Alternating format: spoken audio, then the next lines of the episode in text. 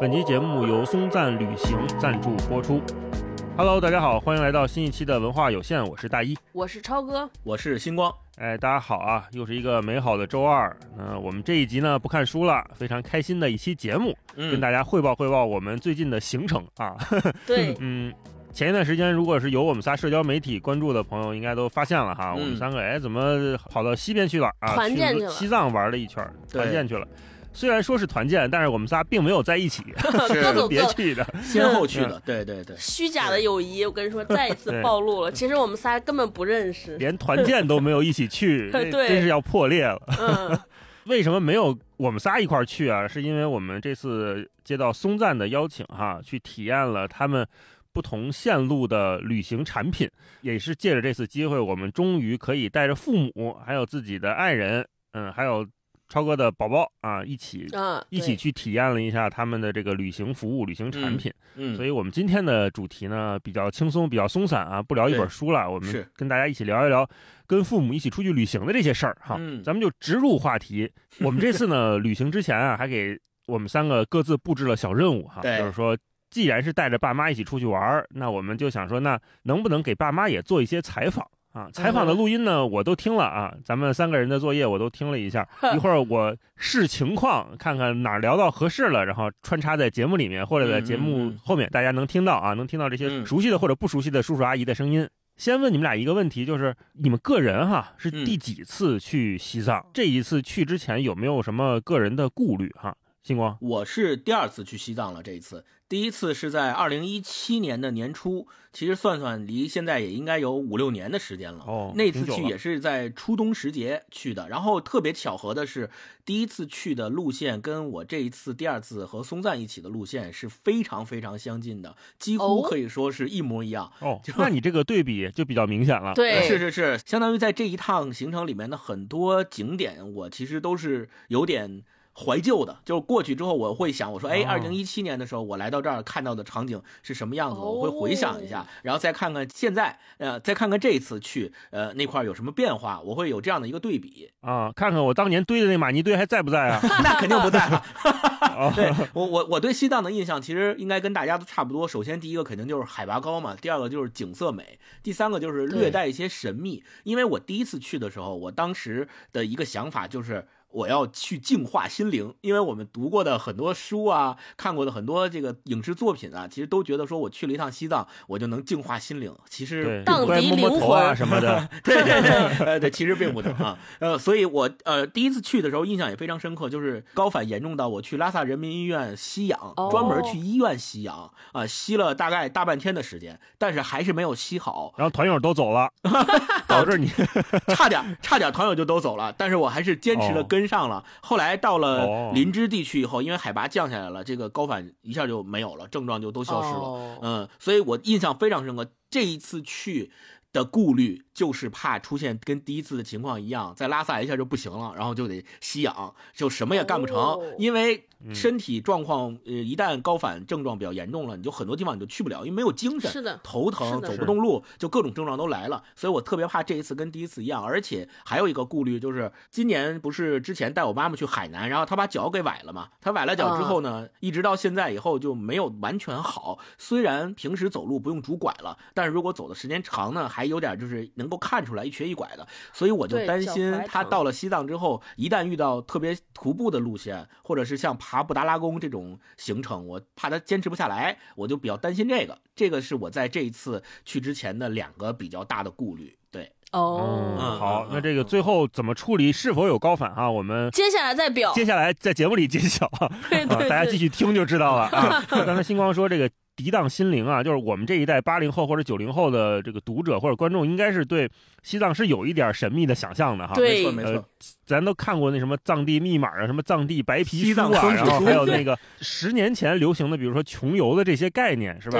大家会觉得说，我比如搭车去西藏，甚至说骑车骑行进藏，三幺八都是一个 对当年那一代我们打引号，就现在提起来有点不好意思的文艺青年的追求哈。那这一次对终于要去了啊！超哥，对，是第几次去？感觉怎么样？然后有什么顾虑？我也是第二次去，我跟星光一样，我第一次去好像也是一个冬天，我第一次去好像是一二年，我当时跟勾总刚结婚，哦那你更对我们俩嗯结婚蜜月旅行，说是去西藏，我现在哦想想。当时那一程真的只能用一个词概括，叫无知者无畏。对我们 那个线路特别诡异，人家不是什么滇藏线、川藏线、青藏线，我们俩是倒着走。我们俩倒着走，就说我先藏滇线，你们是？对对，先是坐绿皮车，就虽然那个嗯火车是绿皮车，但它其实速度已经很快了，好像是嗯四十多个小时吧。呃，然后里边也有通氧气什么的，就不是刘若英，咱们看《天下无贼》那种车，就它条件非常好的车。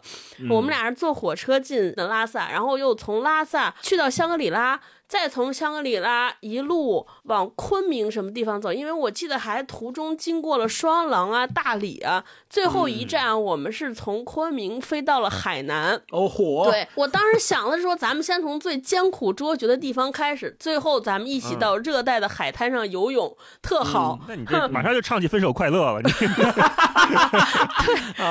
就是为啥说无知者无畏呢？就是我们当时，咱当时那前儿也没有什么小红书啊，这个那个对对，对，那个时候移动互联网还没这么没像现在这么发达，所以就从来不做攻略。加之我那次那趟线路啊，就是当时可能勾总还是和我认识的时间不长，对我哦还有 因为认知不清楚，你知道吗？就居然敢把 很多预定行程的这个事情交给我，对，第一天我先在网上订酒店，还是电电脑上订订一拉萨的酒店，先自个儿都订好了，说啊，我们那个过半个月去旅行。然后第二天勾总收到一个电话，说您明天什么时候到？就是我那个酒店，您大概明天什么时候到？高总就疯了，说啊，嗯，我不是下个月才去吗？怎么不是 明儿？就就弄弄弄半天，查着我那订单一看，我就当时酒店日期按的人家默认的日期，可不就明儿吗？今天订的明儿的酒店，哼是是是，嗯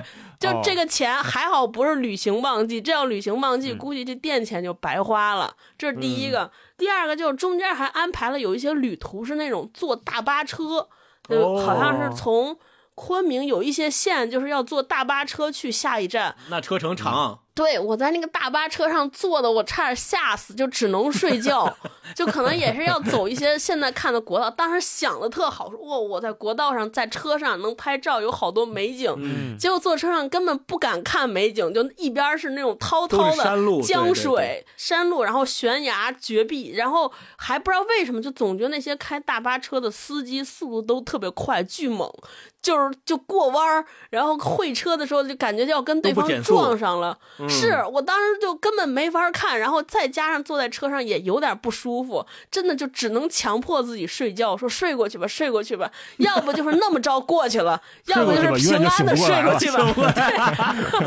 对 对对对对对。然后后来我好多地方。因为不做攻略，都想着我到了那个地儿，咱们再定住的地方。因为也不了解，咱们就看看住在哪个区域近，是这么想的。两个人穿着一身冲锋衣，就是登雪山用的装备，落地在了三亚机场。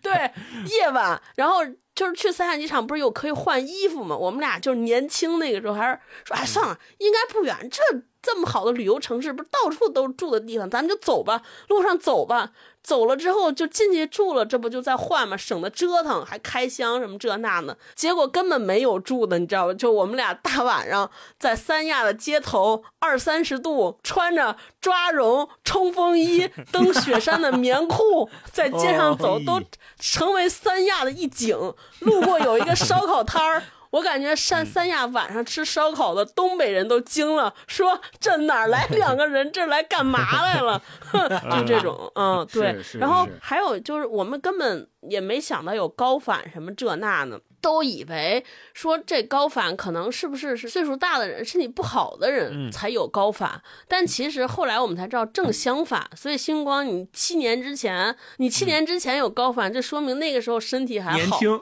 对是。然后我们第一天去了，就在这个布达拉宫广场上，哎呀，可来了各种拍照，晚上还去喝了酒，这那，哦，贼高兴啊！结果半夜高总醒来说：“哇，这酒劲儿太大了，怎么这么头疼？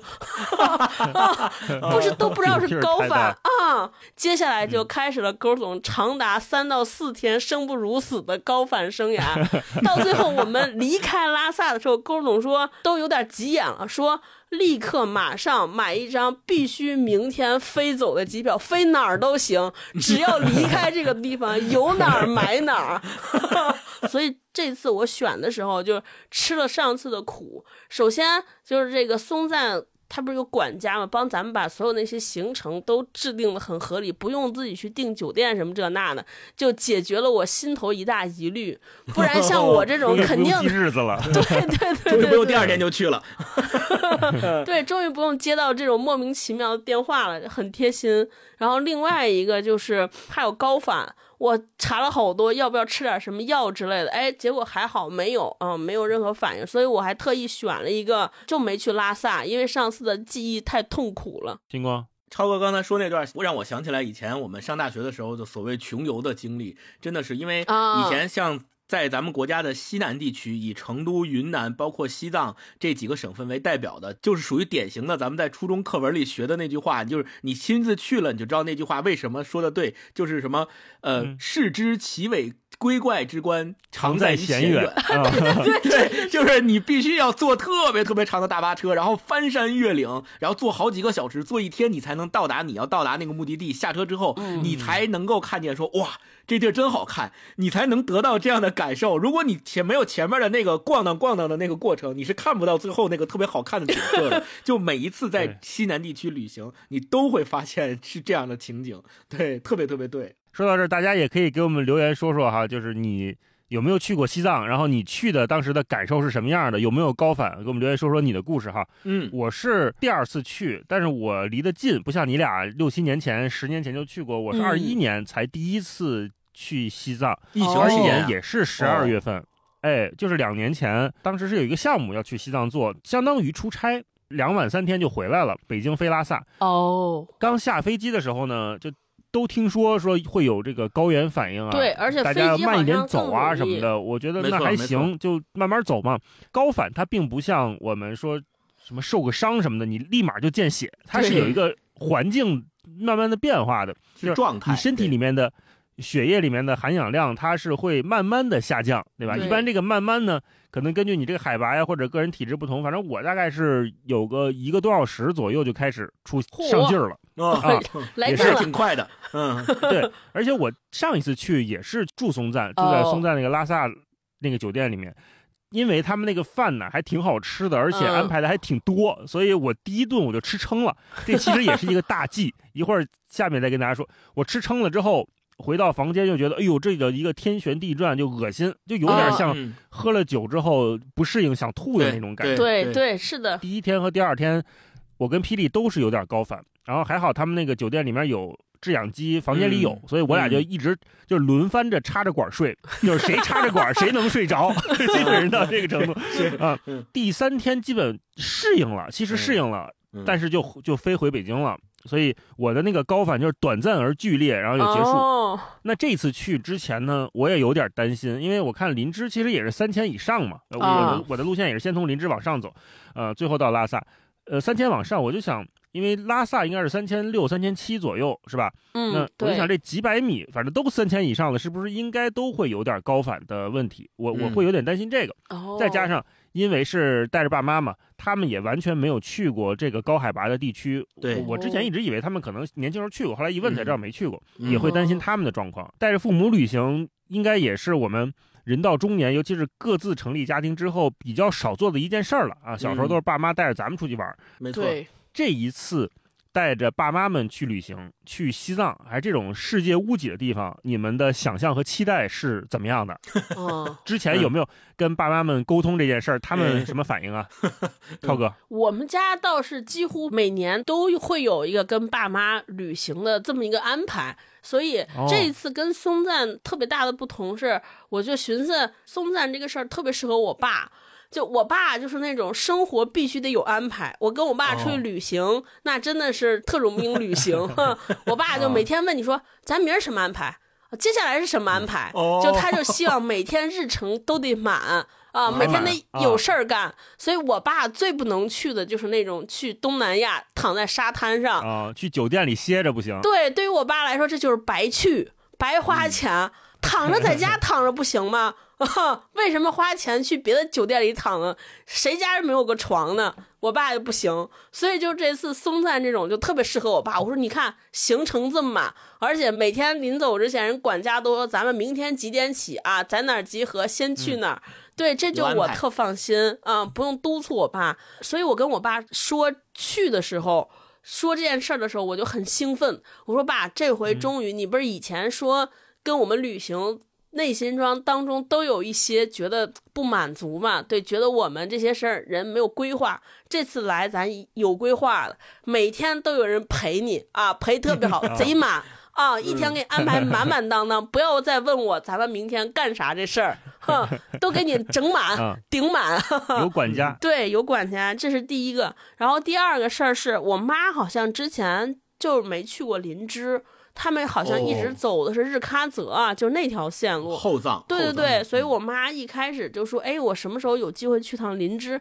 正好这趟线儿有，就满足了我妈的一个小心愿。”嗯，所以这次还真挺好的，特别逗，因为。我和我爸和我妈旅行当中，我的这个无计划、无安排，和我爸的那种要求，每天必须严丝合缝几点走这件事儿，军旅式旅游，对对对，你爸那是，就冲突特别大。但是呢，我其实说实话，是一个在家庭里边比较没有耐心的这么一个人。我每次一说这种话，我就老忍不住想呲儿我爸。就老想尖酸刻薄的讽刺他，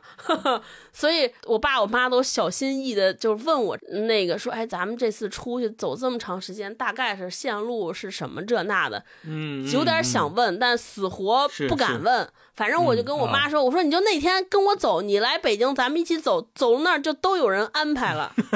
以前我都是这种跟我爸我妈说，结果都没实现了。这次终于就是在我爸心中树立一下这个靠谱的形象，说你看这次跟你走没走错，以前都是跟我走，说我说你别管了，结果我发现我爸根本无法不管。我说咱们去哪儿住？我说我待会儿给你定。嗯，咱们吃啥呀？我说我待会儿出去给你找。这次就终于在我爸我妈心中扳回了一成形象，主要是在我爸心中。那也是松赞帮你扳回来一成形 象。对对，我自己还是不行。金光呢？金光这次是新婚之后头一次，两边父母都。这个一块儿啊，呃，严格上来说应该是第二次，因为上次去海南实际上是带着呃我岳母跟我妈一起去的，但是我爸上次没去海南，所以这一次呢，主要任务就是撺掇我爸也一起去，因为我爸平时是一个比较宅的人，他也不愿意动换，平时就喜欢在家玩玩电脑啥的，也也就是出去也就是在周边溜溜弯儿，所以也不太愿意动。所以我们俩我们的任务就是撺掇我爸去，因为说服我妈和说服我岳母去应该没什么大问题。之前已经带他们出去过，那这一次呢，主要他们的顾虑也是怕身体不行，怕高反。那我爸呢，也是也这个理由，一开始说不想去，说这我就不去了吧，这个身体不行，怕万一上高原高反也你们也玩不好之类的。后来我就跟我妈一起劝他，我妈说不行，你必须去。说上次你就没去，这次你得必须得去。哎，你这哪是劝，这不是命令吗？这不是说服呀。对，后来就把我爸说动了，然后我爸就跟我们一起去。但是因为呢，他俩呢都没去过西藏，包括我岳母也是，也没去过西藏，所以他们就真的是带着完成人生的一个心愿、不留遗憾的这种期待去的。嗯，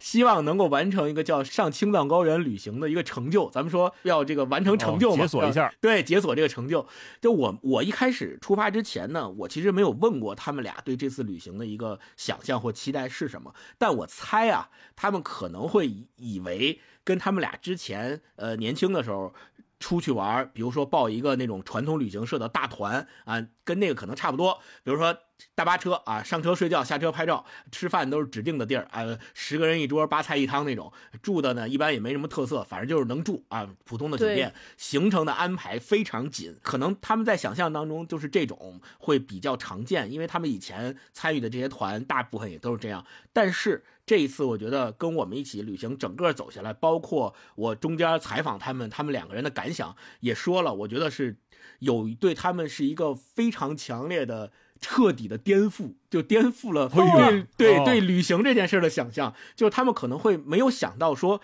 在西藏这个地方，他们可能想象中是高原嘛，然后条件比较差，没有想到在这样的地方有这么好的酒店，不仅是设施好，服务也好啊，吃的也好，睡的也好。而且我妈妈有一个习惯，就是她平时出去呢，她就特别不喜欢。呃，随便吃，就因为我们说出去玩就是要随便吃嘛，对吧？然后我妈就，我妈在家都不怎么吃肉，出去玩就更不吃羊肉。对，她不吃羊肉，她也不吃任何肉，因为她觉得出去吃那些肉呢不干净，就怕不干净。但是呢。对，但是到了那个松赞之后，我们每一顿都在松赞吃，他就会发现松赞提供那个食材啊特别新鲜，而且做的特别好吃。后来我们就我们就劝他，我们说你别光吃那菜，那菜是好吃是新鲜，你也吃点这肉，对吧？这不是羊肉、牛肉、鸡肉你都能吃。对，后来他也跟我们一起吃，我觉得就这个特别好，治好了忌口，扭扭转了一个我妈妈的习惯，就是她好像觉得出去吃就能少吃尽量少吃，因为她老怕外面的东西不干净。哦父母的那个。概念是能凑合就凑合凑合，是是是。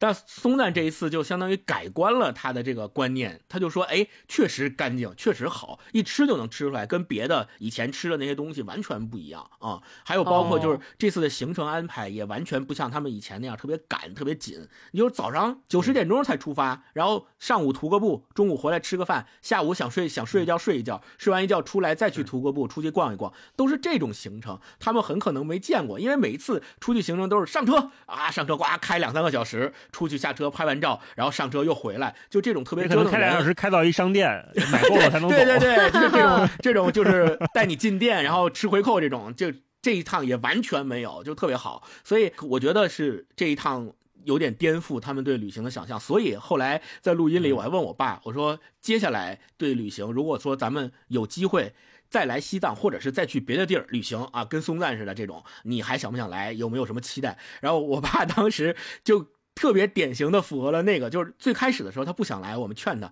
他就说我不想来。后来来了就发现真香，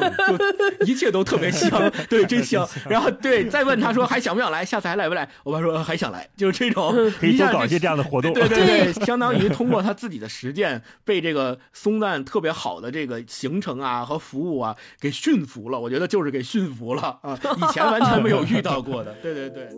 到西藏来呀，呃，这个岁数了，其实。也想来，但是呢，怕自己身体受不了。哎，没想到这次呢，星光呢，哎，能够有给我们这次机会。开始还不想来，后来一想也是，西藏不来也遗憾。哎，怕自己身体，呃，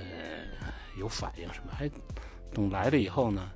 哎，真是的，真是有反应。哎，前天晚上 这就感觉到有反应了。哎，特别是吃完吃晚饭以后，就感觉到。那种喝醉了的那种感觉，哎，就是其实就是缺氧了，哎，但是回到房间以后呢，一吸上氧，哎，马上就好多了。完了吸了说十五分钟半个小时，哎，就恢复正常了。嗯嗯，挺好。嗯，昨昨天昨天去布达拉宫了，布达拉宫感觉怎么样？昨天去布达拉宫啊，开始我们是在布达拉宫那广场上，我们一一块在那儿照的相，哎。而且他那照相那个位置还有一个一一个一块玻璃，能够反反光照，哎，挺好，这个挺新颖。昨天挺高兴，在广场上照相也挺好，哎，但心情一下就好多了。昨天就感觉到心情特好，哎，完了就照完相就得就得爬那个，就得爬上去呀，就得上去呀。我就感觉到我行，当时我就感觉到，因为心情也好了，也想既然来了，也想上去。你来了嘛，你就得。就得试一把吧，甭管年龄大了也得试一把。我感觉还行，拿着氧气罐上去呗，就能感觉。哎，没想到还真爬上去了。开始呢也没想吸氧，就一直坚持。哎，到最后爬的挺高的时候，有点坚持不住了。哎，吸吸了几次氧。哎，最后边下来倒是挺好。哎，下的挺顺利的。嗯。哎，从上去到下来，完成了，哎，心情更好了，真的，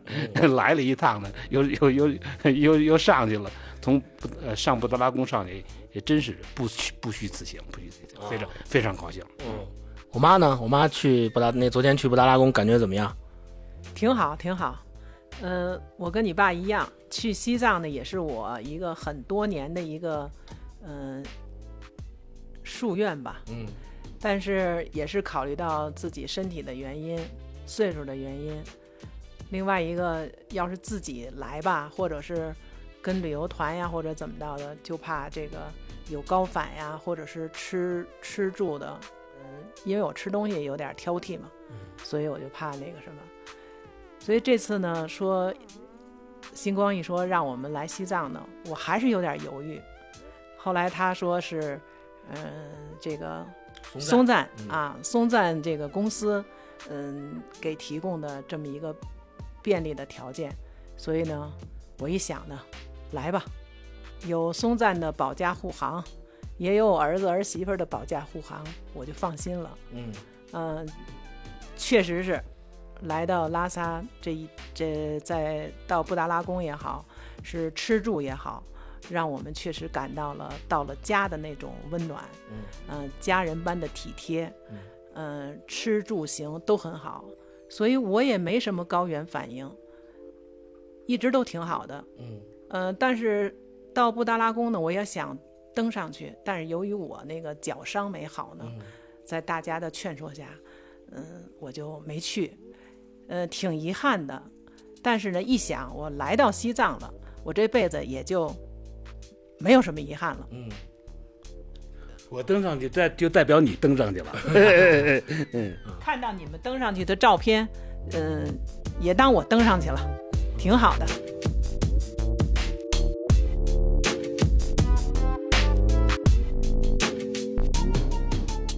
刚才还没有说到一点，就是松赞他们全程这一趟都是路虎嘛，越野车嘛，然后坐着也不累，而且他那个包括你翻山越岭的时候宽敞也也不会晕车，也宽敞。我们几个人分两辆车一起走，到哪都是一起走，特别好。嗯，嗯嗯，大老师呢？大老师，我们这次是带着我爸妈还有霹雳爸妈，我们一起去的。嗯结婚之后是有这个行程安排，就是说每年希望带两边的父母一块儿出去玩一趟，呃，去一趟。我们之前不是去过台湾嘛，然后又去过什么西双版纳什么的这些。对，我也是去之前没有问他们太多的期待，因为我也想象不出来跟松赞走这一趟能有什么不一样哈。我想象的还都是那种呃正常的旅行线路，然后就就去，嗯、是我们提前给他们做了一些 brief，那这个 brief 呢也是来自于松赞给的那个行程的介绍，哦，哎。呃，他们不是给咱们每个人的路线都有一个路线图嘛？然后对路，线图里边有每天的行程安排，然后包括有什么注意事项、当地气温什么的。我以前跟我爸妈出去旅行，都是霹雳会准备那么一一个文档，然后给我爸妈发过去，告诉他们，比如说当地的温度是多少，你们带什么样衣服，然后有什么注意的啊，会给他们发发一个这个。然后现在我就直接把那个 PDF 给他们转过去了。他们在跟他们沟通这个事儿之前，我觉得最大需要说服的是我爸，也是我爸。哦，啊，因为那年、嗯那年我们一起去台湾环岛的时候，因为要包车，是我们自己包的车嘛，自己包车就包了一个稍微局促一点的车。我爸那个腰也不太好，长时间可能六七个小时都坐那个出租车上面，就他腰很不舒服。后来回来养了很久，这就导致呢，他后来对这些我们给他安排的旅行啊，有点儿抗拒，就 有点担心 啊不舒服了。嗯，所以，就我这次跟他说的时候，我就想，哎呀，我是不是得花成本好好说说服一下我爸？对但，是呢，跟他一沟通这个事儿，哎，很快就答应了，说哦可以，那去吧。啊，我说，哎，那这次表现不错。那去之前，就是我跟霹雳给他们买了那个红景天，让他们提前吃，就是提前一个月，因为最担心的还是高反。就是如果说玩的好不好啊，或者是住的吃的什么呀，感觉他们也都能凑合，都能接受。但是是如果是高反就难受嘛。嗯，真的是提前一周开始吃那个，给他们吃那个红景天冲水喝。呃，我爸妈倒是没怎么高反，但是霹雳爸妈呢，霹雳爸爸是那个健身达人啊，对对对是那种对对六块到八块腹肌的那种肌肉叔叔，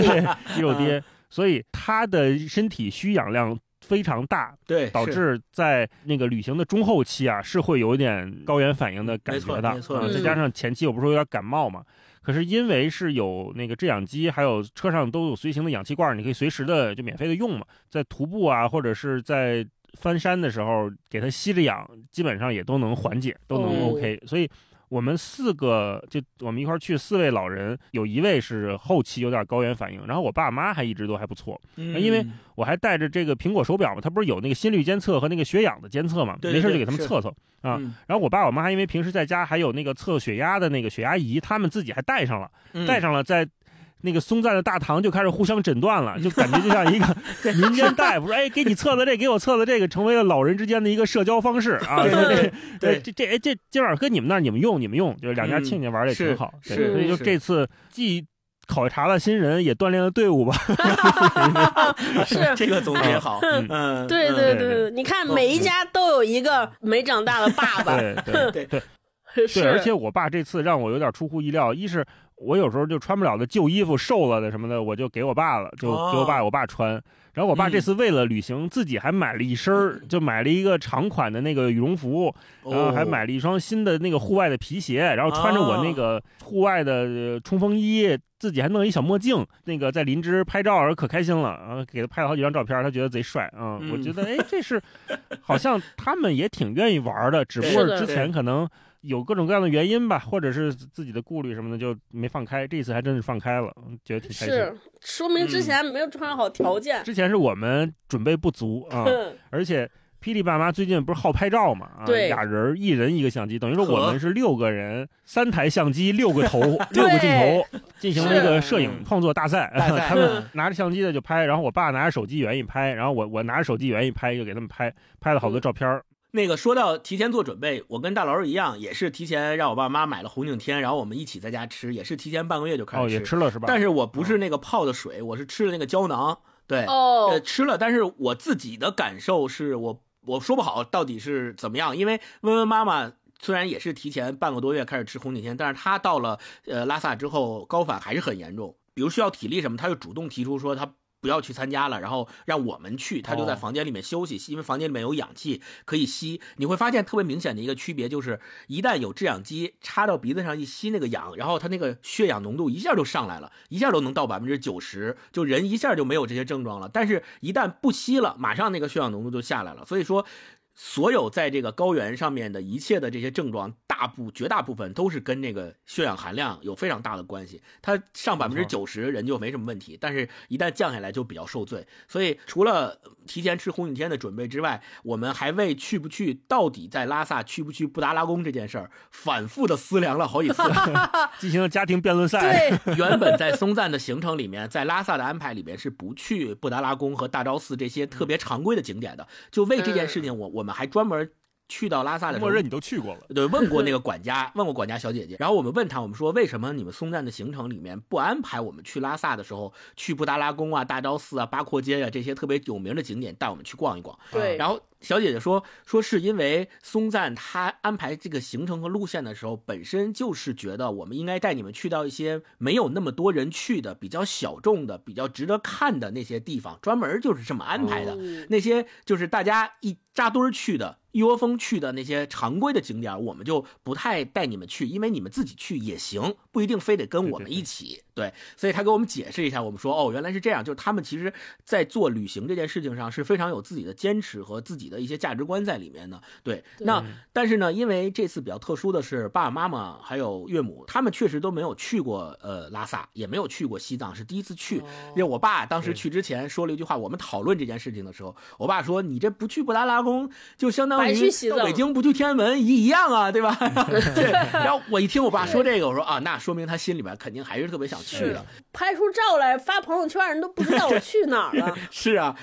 我爸就说，哪怕咱不进去，咱不爬布达拉宫，咱在那个布达拉宫前头，咱拍照片儿对，拍拍照片儿也行。后来就我一琢磨，我一想说，嗯，那估计我爸我妈都是这个想法，肯定还都是，既然说到了拉萨，还都想去布达拉宫。我说那咱们就对，我就跟管家后来沟通行程。松赞还有一点特别好，就是他能够接受你就是更改行程。比如说我提前嗯两三天，我跟这管家说，我说我们想把这一天上午的行程改成去布达拉宫，你看这个好不好弄？管家说没问题，嗯可以没改，我们可以这个协调。然后呢，因为我们去的时候布达拉宫正好是淡季嘛，然后大老师他们一家人是比我们先出发，就行程在我们之前，他们回来我们才去。大老师的那个路线跟我去的那个路线是正好就是反过来的。大老师先到林芝，然后从林芝去拉萨，我是先到拉萨，从拉萨到林芝，所以整个反过来的路线呢，就是我可以从大老师那儿取经，就是他可以给我发来前方战报，对，就很多去哪儿啊，不去哪儿啊这些信息啊，我都知道。那他到拉萨的时候，他就跟我说，我问他，我说你们去没去布达拉宫？当时我们全家还在思量，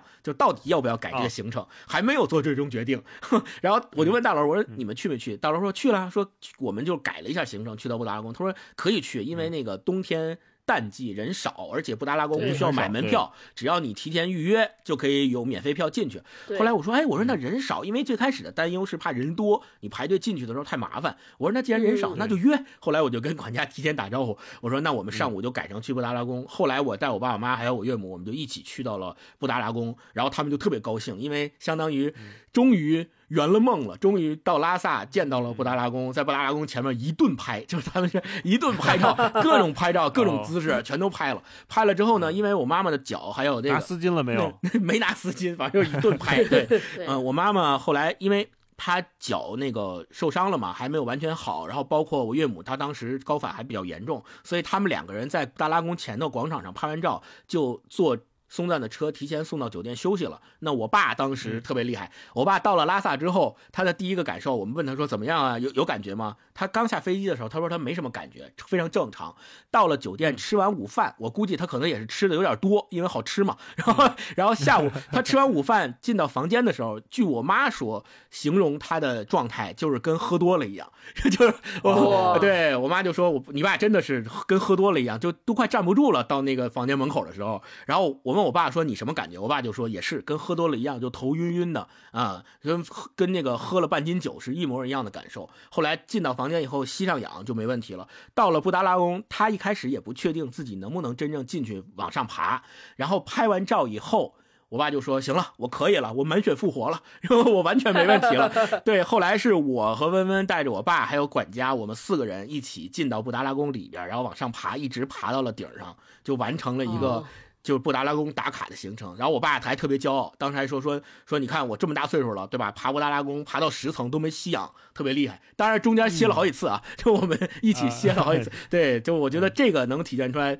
他应该对这一趟行程还是非常满意、非常骄傲的，觉得哎，我终于完成了这个成就，解锁了去布达拉宫这个事儿。啊对还有另外一件事儿特别有意思，我要说，就是我妈呀，因为大老师的行程是在我们之前嘛，呃，我妈在出发之前的一个重要的任务就是每天关注大老师妈妈的朋友圈，然后她是 对对，她是当成攻略在看的，因为她能够通过你们的朋友圈知道你们去了哪儿，你们看见什么了，然后他就想象说，哎，那我接下来我们也能去这个地方，我们也能看见这个，他就在心里面有这个印象有个。预告片，对对，然后他去的时候，他就专门去找，比如说说，哎，说他们今天去徒步，他们在那个中间看见这个景色，我觉得特别漂亮，他们还拍照了，说我们也要找这个景色。哦对，就我我妈我妈会做这个事儿哦，呃，然后他会说说，哎，今天他们吃了这个，他们玩了那个，咱们也吃一个吧，咱们也试试。对，然后咱们说 他们看见这个了，咱们也看见这个，咱没看见这个，说就会就会有这种互相之间的这种对比，然后因为他是把你们这个当成当成是打前站，当成是这个呃前方战报来看的，所以老关注你妈妈的朋友圈，这个特别逗啊。你要说朋友圈啊，我妈是真的是就这次旅行开始才头一回学会发九张图的朋友圈。嗯，嗯。她原来不知道怎么弄，然后这次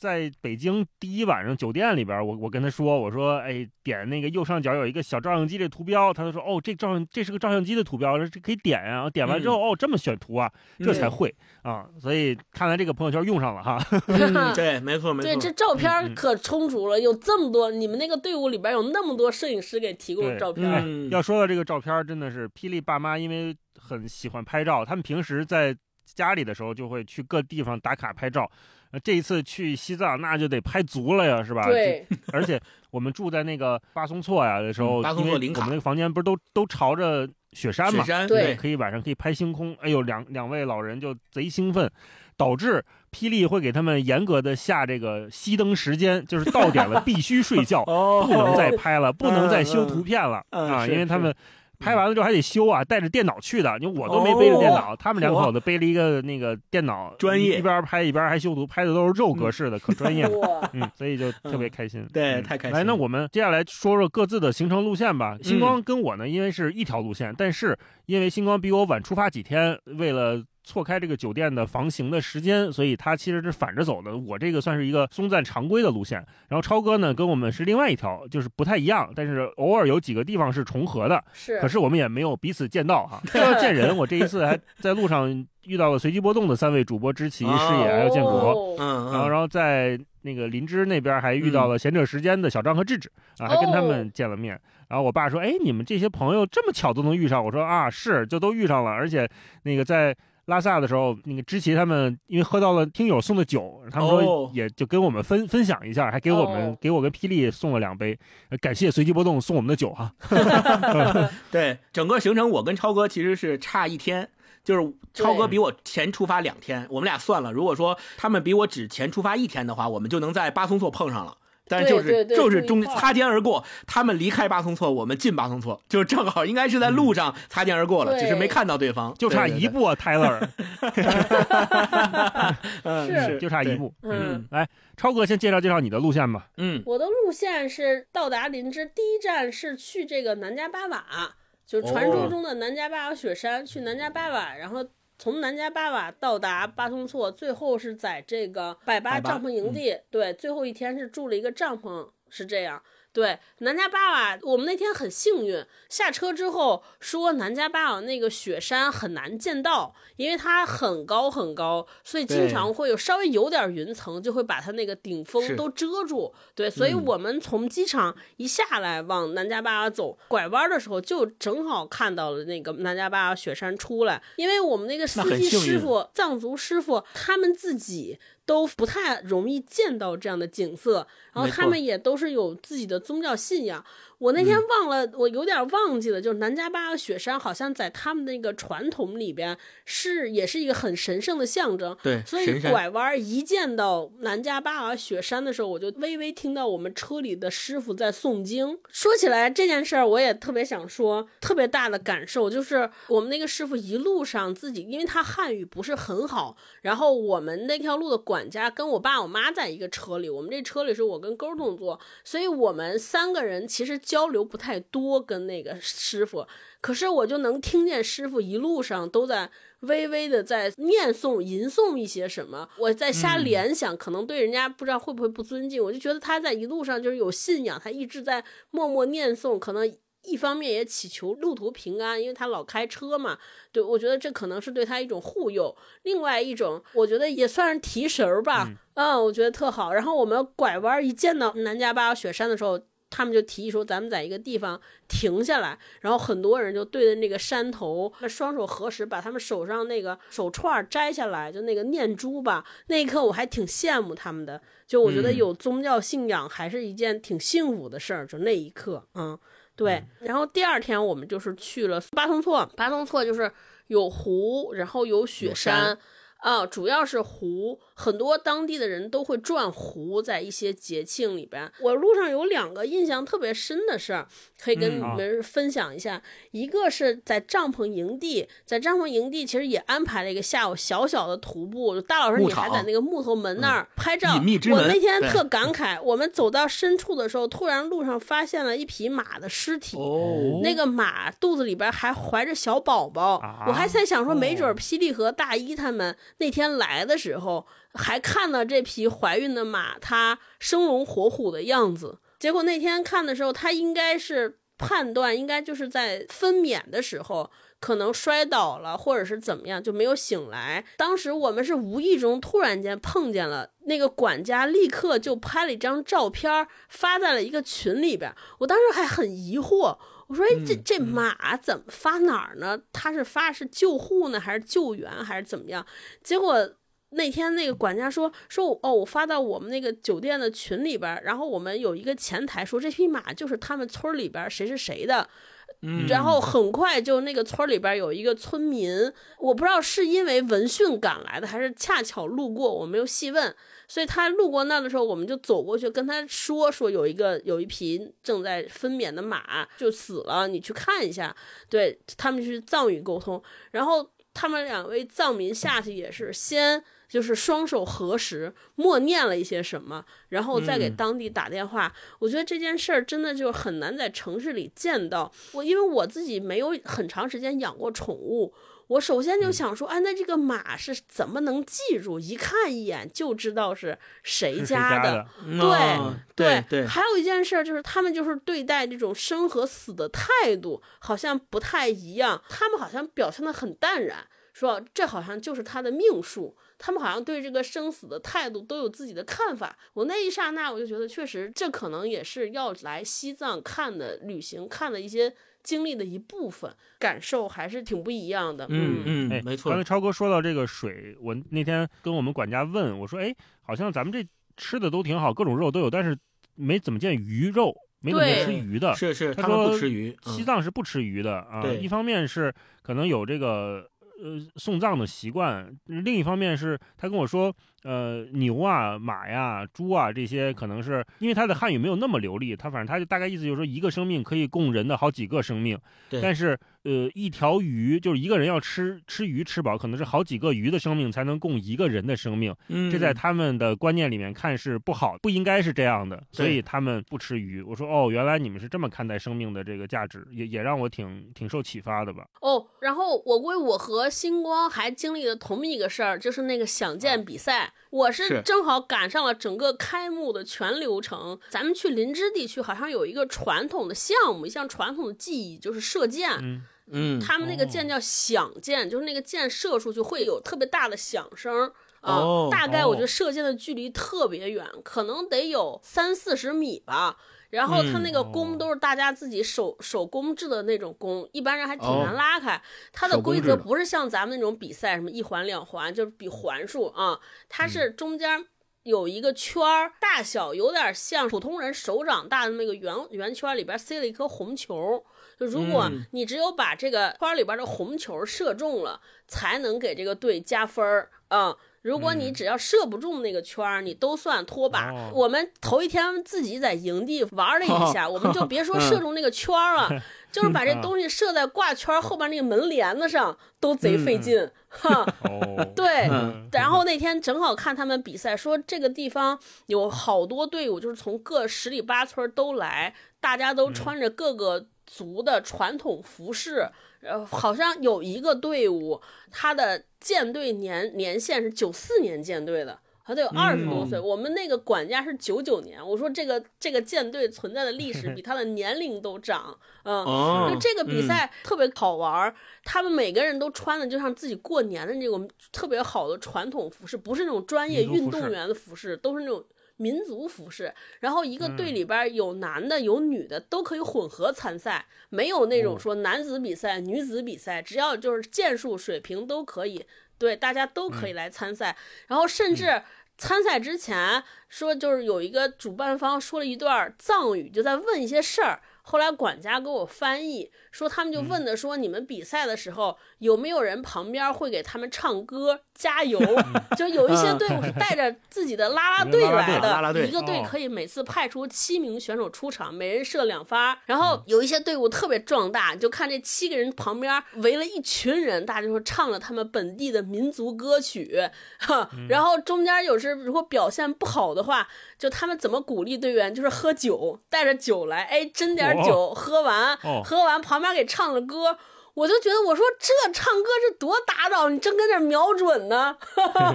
嗯嗷嗷一特别热闹嗓子吓着。对，就他们一直在围着手拉手，又唱歌又跳舞，然后旁边这些围观的这些普通群众，大家也跟在外边唱跺脚，我就特别欢乐。就他们那个藏族舞蹈不是好多是舞步嘛，就大家跟着唱，跟着跳，我脱妆觉得一点都不像、嗯不像比赛，就特别像是一个。娱乐活动和娱乐项目，然后其中有说有一个少数民族特别厉害，这是我们管家还给我介绍说，他那个少数民族本身以前就是靠打猎为生的。我说怎么能看出来是他们队伍？他说你看，后来我会发现说可能不是，人家真的不是为了比赛，这就是一个聚会，唱歌跳舞最重要。party 大 party。对，这我就觉得这两个事儿我印象特别深。嗯，嗯星光呢？星光说说你的路线，有什么印象深刻的？我印象比较深刻，因为这一次跟松赞一起去的行程，跟我一七年去西藏那一趟其实差不多。比如说，也都去了布达拉宫，去了大昭寺，去了八廓街。这一次呢，然后啊，包括那个色拉寺汴京也都看了。其实跟第一次的行程是基本上是一样的。那我这一次就是想看看说，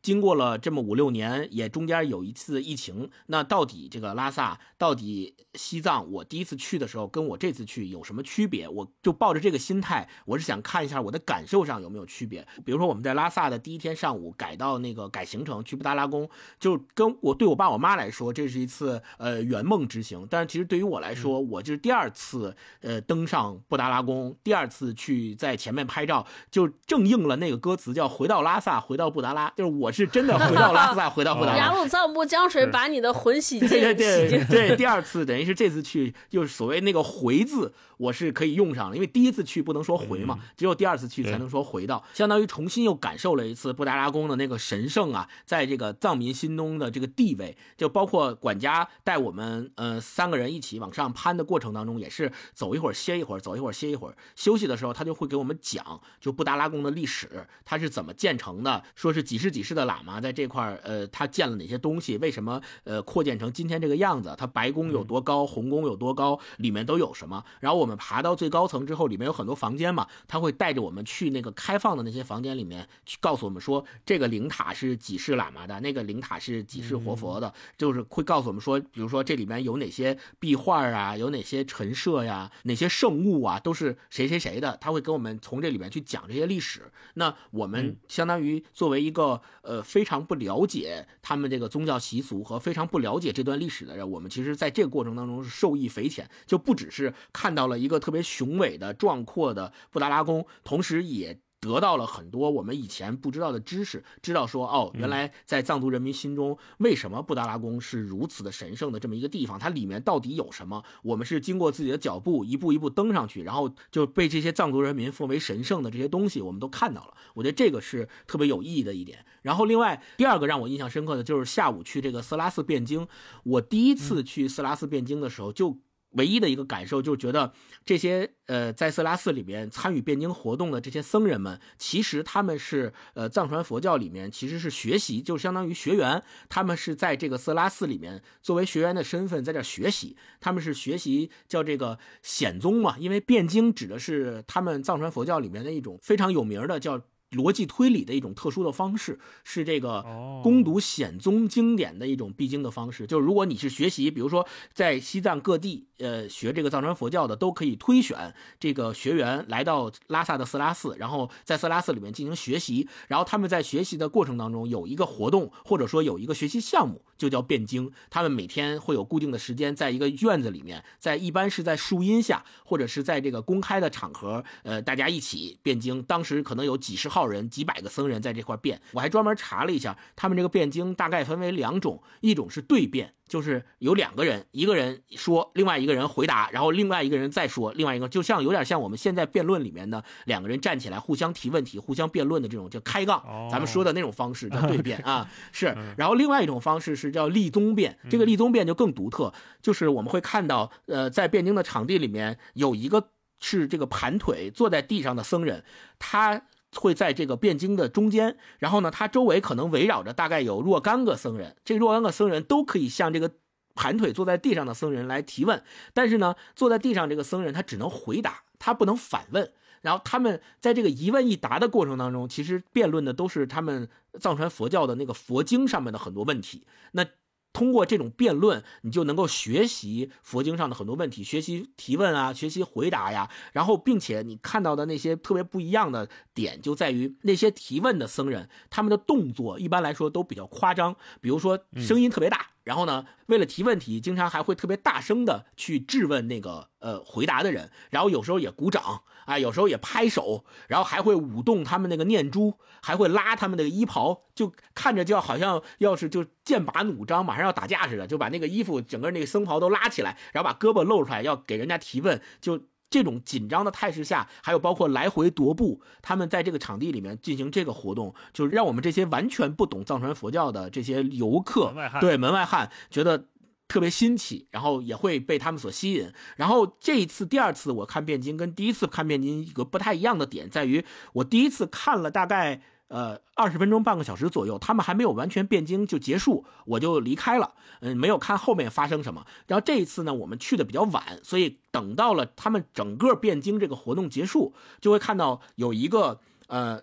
看起来比较德高望重的老僧人，然后把他们召集到一起，开始用藏语给他们讲话。大概这个讲话讲了有二十分钟，因为我完全听不懂藏语，我就问管家，我说他这个呃老僧人在讲什么？管家就听了一会儿，然后给我们总结了一下，说大概说的意思就是总结了一下今天这次汴京活动的一些复盘，然后我们就叫咱们就叫复盘，就是说今天汴京啊，谁表现的好，谁表现的不好，谁在那偷懒了没好好变啊，谁做的比较好，哪一组做的好，然后还讲了一些，比如说要维护好这个场地里面的卫生，还有包括说你们各自散去之后，要在各自的这个负责的区域里面做好这个卫生区保洁，就大概就是这些意思。对，管家会似的，是是是，管家给我翻译，然后我就特别明显的感受到了哦。为什么说色拉寺的这些僧人们，他们其实对他们来讲就是一个学员的身份，他们在这块儿学习他们的藏传佛教，有点像咱们上大学，就是色拉寺就是一个藏传佛教的大学，我们从各地到这个色拉寺里面去学习它，然后我们也看到了他们散场之后各自回到各自的住宿的地方，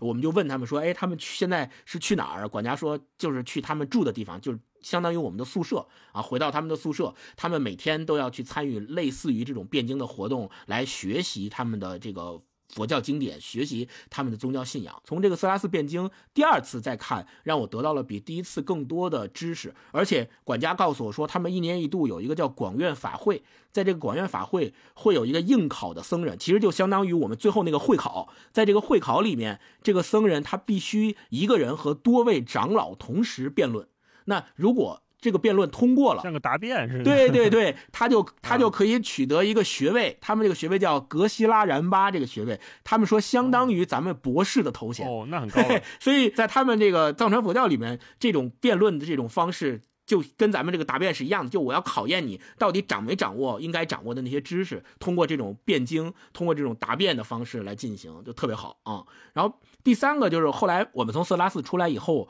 呃，我跟温温特别提出说，我们想去八廓街，想去大昭寺那边看一眼，嗯、相当于也是临时增加了一个小行程。然后我爸爸妈妈他们就坐车先回到了酒店休息，我们两个人跟着管家一起去到这个八廓街，就因为八廓街实际上是围绕大昭寺周边的一个呃商业街吧，大家可以这么理解，就是有很多商铺。那我特别想看的就是大昭寺的香火是不是依然像我第一次去的时候那样旺盛，以及八廓街的商业氛围是不是更加的繁盛了？我是想看这个。然后我去到之后就满足了我的这个愿望，就第一个就是大昭寺的香火依然很旺盛，而且依然有很多的虔非常信仰虔诚的藏民在那儿磕长头，在那儿祈祷，就。特别虔诚，嗯，我第一次去的时候就觉得他们特别虔诚，因为我们在大昭寺附近会看到很多围专门绕着大昭寺磕长头的，他们可能磕下来一圈要一个小时、两个小时，然后甚至于我们在整个的路程当中，很多转山转湖的人也会通过磕长头的这种方式去祈福，那我就会发现说，他们对这个自己的这个信仰的虔诚，真的是我们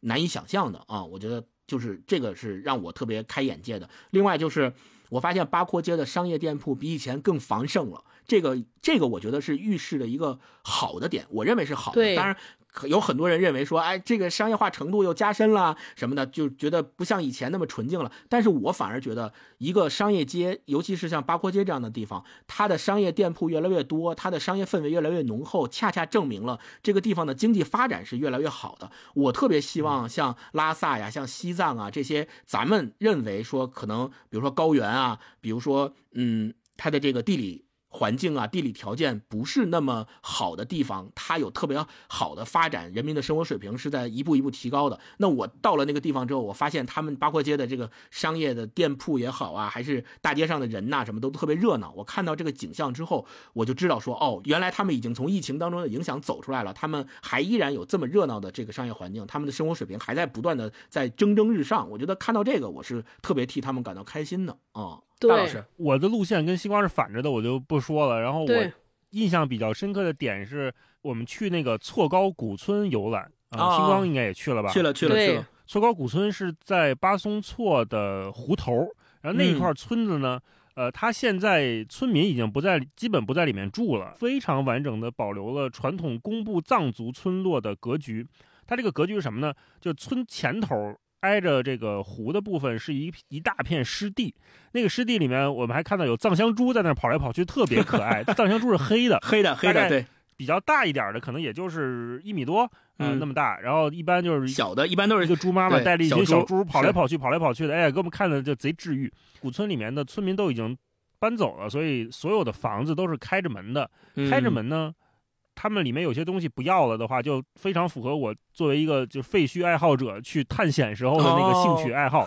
管家会带我们说，哎，这家比较有特点，你们可以进来看一下。他们那个小房子一般就是二层到三层，然后一层是不住人的，一层一般就是牲口会住在下面，人就嗯上台阶上到上梯子上到二层开始住，然后二层大概是一个起居室啊，会有那个吃饭的地方，然后三层可能再有再有一点小建筑。对，进到那个古村的房间里面的时候，看到墙上挂的是一九八六年的挂历。哦，因为我跟霹雳都是八六年生人，所以我们看到那挂历特别亲切。嗯管家还跟我们说：“哎，你看这个角落里面有一个大桶，一个大概十直径大概有个十几厘米的一个大桶，然后上面有个棍儿。他说这个是当地人打酥油茶、打酥油的器具，非常大，哦就需要一嗯个成年人站着往下锤才能把那个东西锤动。嗯，然后还有嗯他们的柜门上面的图案，但都是他们手工自己绘制的，非常漂亮。哎，我都好心疼啊！我说，哎呀，这些东西都不要了吗？不要了，我能不能带走？那肯定就不行了。就留在那儿，你会感觉到这个人生活的真实的痕迹在这儿，而且嗯他们保护的也确实挺好的。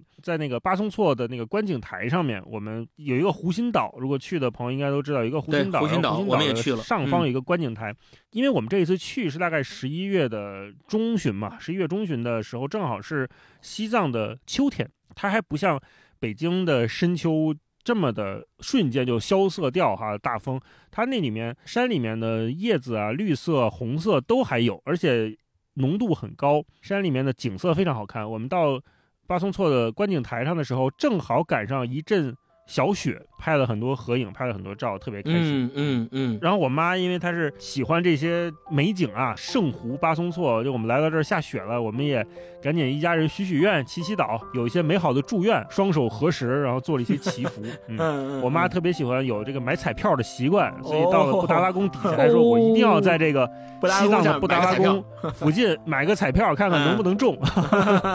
祝我妈好运。来吧，二位父母，总结一下整体的行程。要不是你们带我们来，嗯我们可能就没有这个信心来了。为什么呀？怕高反我们。觉得，哎，对，年龄大了嘛，怕自己身体不行，也怕给你们找麻烦。这次感觉可以。嗯，有信心了我们，很放心啊。呃，有你们带着我们，我嗯们就我们就心里就踏实了嘛。嗯再一个，人家那个松赞，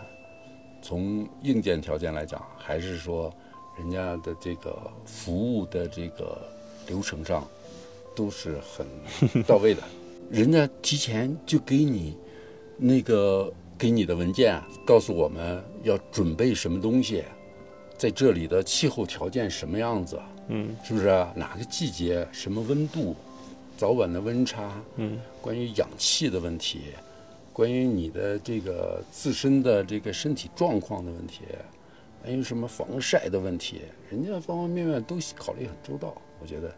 这也是高品质的这个旅行社，高品质的这个 旅游集团，嗯，人家这个方面做的到位，所以我们就放心了。帐篷营地跟妈妈想象的一样吗？妈妈想象不出来，过去只知道听过，但是不知道会这么浪漫。呃，一个是他在这样类似于原始原始森林这样的地方，嗯、让人感觉到人间仙境。再一个就是它整个的设施里里外外的设施，跟过去在电视或者在插队的时候看过的蒙古包或者是野外帐篷完全不一样，不可不可同日而语。这才知道啊，现在的这个品质的生活，他们要吸纳顾客，他们做了多少工作？至少在妈妈经历当中都是首屈一指的。我们住在巴松措的这个湖的对岸啊，我们徒步是在湖的另一边，上山了，嗯，上山感觉有点怎么样？有点疲劳，有点疲劳。上上山那个那个上，因为有那个高度嘛，身体要做功，所以这个时候呢，就人体就是感觉到呼吸啊、心跳啊都会加快，呼吸会急促，还有的人呢会嘴唇会发紫，这时候就因为我们的管家给我们。带着那个随身携带的氧气，一吸两口氧，马上就缓过来了，立竿见影。哎，妈妈今天体验了一下吸氧，也没呃，今天体验吸氧的这个感受非常好，有一种觉觉着是凉丝丝的，呃，侵入心肺的那个感觉你。是不是人生第一次吸氧？第一次，过去觉着吸氧这个事情呢，是跟身体一定是抗拒的，觉得是身体呃状况极差的情况下才吸氧就是。躺在病床上才吸氧啊。，没想到现在 这个吸呃吸氧的设备也那么那么先进啊，便携式的一个小罐儿，嗯。哎，很轻松，拿起来呢随时一打开，嗯。呃，吸几口氧，然后在这高海拔的三千四百多米吧，大概高海拔。在那样的地方吸完了以后，再继续我们上什么呃这个好汉坡，我们爬那个就是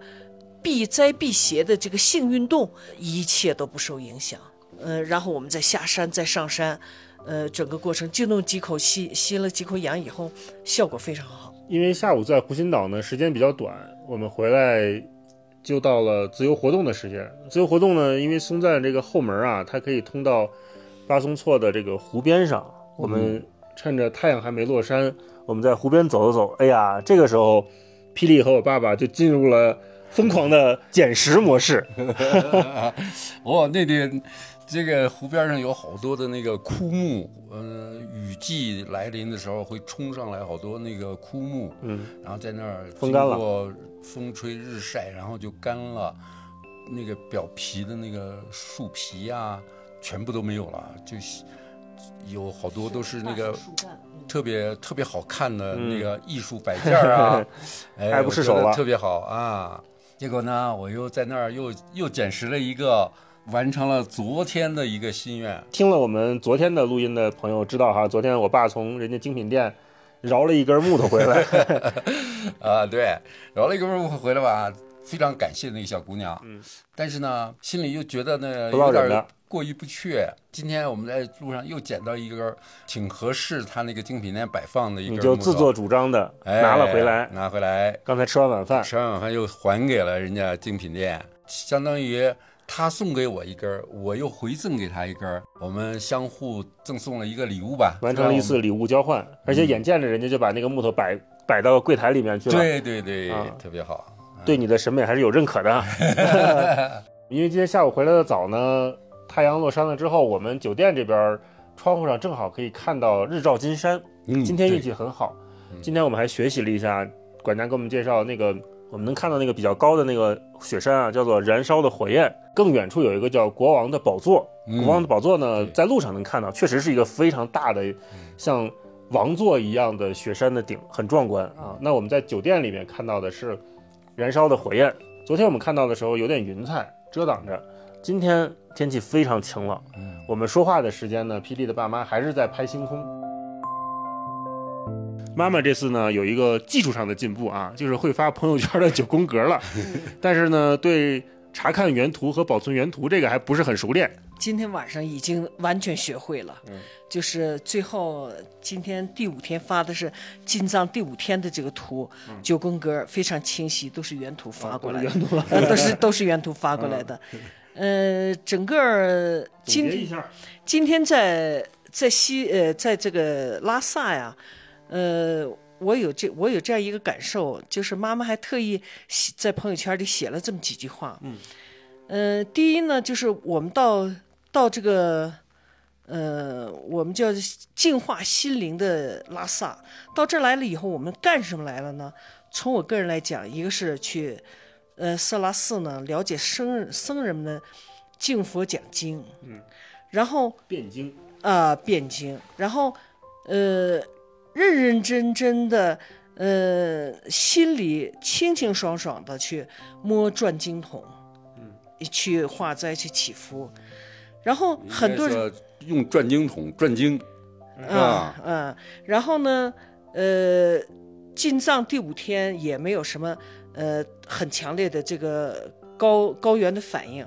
然后早上嗯呃步履矫健的呢登上了布达拉宫，我觉着登到布健算不上吧，平平稳稳。啊平平稳稳，对，呃登上了布布达拉宫，呃说老实话，这个这个平平稳稳，跟人家这个导游的经验还是还是有有很大关系的。人家就是没有感觉到实际是爬山的人登家走台阶的那个走一走一小段儿，人就停下来给你们讲解讲解，哎介绍介绍，然后就让我们休息休息。另外呢，他提示的喝水也很重要，站到那儿喝水，然后休息休息休息，能啊、能不做就不做，然后拍拍照呢，实际是第一是看风景，第二是分散精力，就是不要让自己心里觉着我这个高反要开始了。实际这次我们体会也是很多的高反的呃。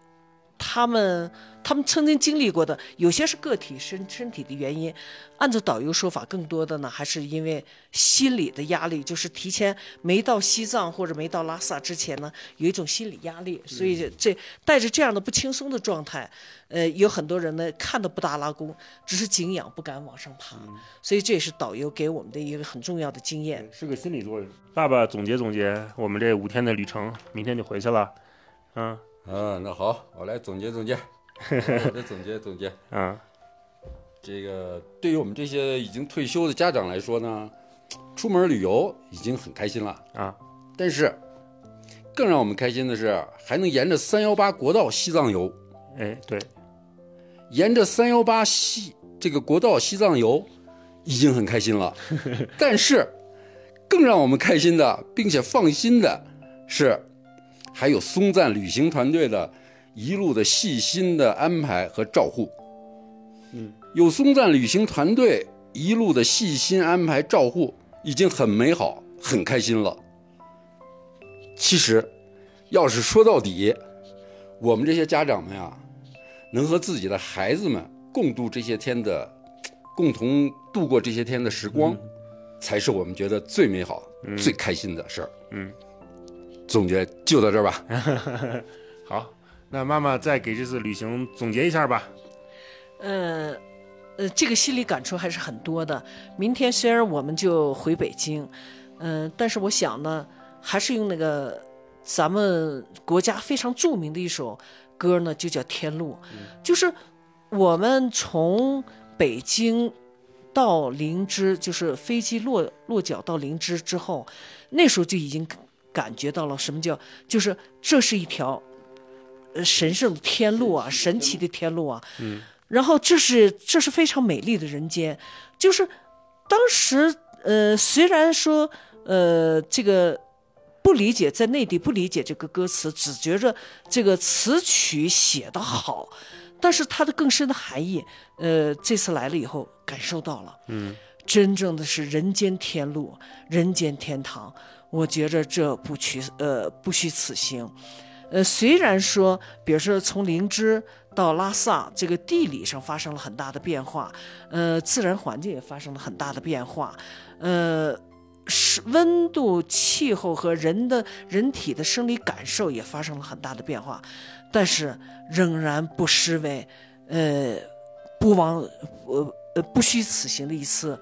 一次感受，就是这个这个感受，人能有有幸在人生中，尤其到我们这个年龄，能踏着这条天路啊，是、呃、感受这个人间仙境，那真是不虚此行。所以每天看到。呃，跟孩子在交流这个事情的时候，恨不得天天要去说这个话，就是这是一条神奇美丽的天路，这是人间天堂。嗯，希望大家以后都有机会来走一走这条路线啊。那我们也再次感谢松赞对我们这次旅行的支持。嗯，谢谢谢谢。然后，那我们这个行程啊，其实拉拉杂杂说了这么多，这时间也也挺长的了。是的，嗯，真的都是挂一漏万，说了一些我们个人非常感兴趣，但是很多路上的风景是很难用语言来形容的。没我们从林芝到拉萨走的是林拉高速嘛，嗯现在就因为它有高速路，然后它非常著名的这个三幺八，就是此生必驾的国道三幺八，跟林拉高速其实是并行的。开高速的时候能看到很多这个徒步爱好者或者是骑自行车的，就能在三幺八上面看到。然后我因为我们在城区里面走了一段三幺八，三幺八的景色确实好，在安全的情况下，大家也可以停下来靠在路边拍拍照啊什么的，非常漂亮。嗯，满足了那个霹雳爸爸的一个叫“此生必驾三幺八”的心愿，因为 他们作为摄影爱好者，对摄影爱好者怎么可能不来三幺八呢？我说是的，对，那咱咱走一段，走一段。是的嗯好，那那个住了这么多的松赞的酒店哈，你们如果选一家自己最喜欢的，你们会选哪家？我想想，哎，真的特别难选。我有点喜欢那个帐篷，哦，帐篷营地百八，对，百八的帐篷营地可能是我住过的就最奢华的帐篷，这帐篷比我们家都好啊！真的是，真的是没没毛病。嗯我以前也住过帐篷露营过，就那种过夜的帐篷。我我特别担心，我这次箱子里边塞了好几件那种巨厚的衣服，嗯就是因为以前对以前住帐篷给我冻坏了，就盖了好几层被子都不行，而且外边住帐篷有一特尴尬的，就因为那个帐篷都号称是什么星空营地，就是你晚上看星星是看挺爽，但是第二天天亮的多早，你就得多早起床。对对我们有一次去外边去住帐篷，就是天一亮，外边还有各种鸡鸟叫，吵得根本没法睡觉。你想晚上你特激动，拍半天星星，就有时候像大老师他们这种家里边还修片儿，整一两点你贼激动，早晨五点天就亮了，你就得起 啊。对，这次去住那个帐篷，它里边那个床也特别软，然后密封各方面都住特别好。然后也很暖和，里边有空调，有地暖，然后里边有浴室、卫生间，那个浴室里边也有那种暖气什么的。我就当时就一一直研究半天，我就给我们那个经常露营那朋友发，我说咱们怎么才能弄一这样的一个帐篷？要有这一个，我天天去外边住去。天天住帐篷。嗯，对对对，我就特别喜欢这个营地。然后有一个小小事儿特有趣儿，管家碰见的各种人都提醒我们说，大家晚上啊一定要把鞋放到一个地方保管好，因为露水很重。防潮箱里面，对，嗯防潮箱里面露水很重，而且气温很低。结果我们当时那个营地里边还有好几家人家，就有一些倔强的年轻朋友。说 第二天早上我们吃早点的时候，看见好几个人穿着拖鞋去的餐厅，然后餐厅不是生那个火炉吗？好有三双鞋在那儿烤着，都结了冰碴子，在那儿烤鞋。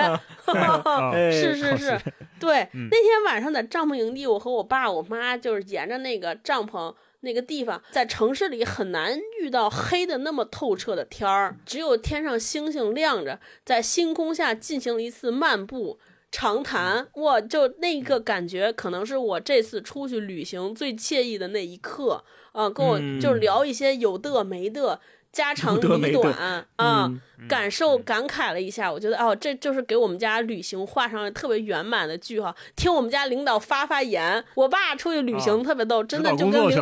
对，跟领导考考察一样，然后去那儿一直、嗯一路上不停地在问问人家啊，你们最近经济收入怎么样啊？你们过得怎么样啊？特别逗，老聊这些。哈，我爸在人家那个松赞酒店里边就看人酒店写的那些物料，就是宣传页、宣传册，一本书去哪个地方都给人翻，然后吃饭的时候给我们介绍松赞这个酒店的历史，这那特别逗。哈，然后那天晚上在星空之下，我爸对我们这次旅行进行了特别好的总结啊，总结的见给大家闻。放一段。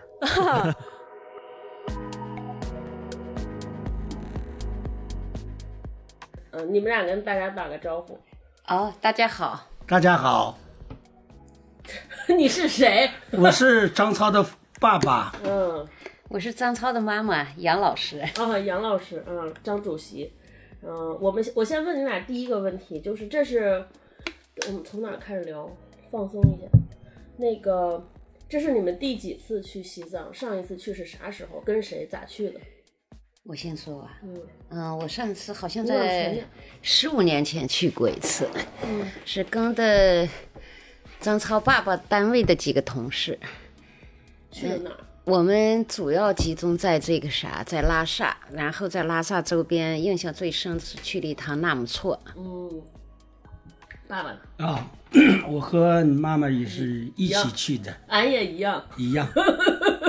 总体感觉是今非昔比，日新月异了。无论基基础环境条件，或者是这个旅游的这些，呃，提供的一些产品等等服务啊，都发生了翻天覆地的变化，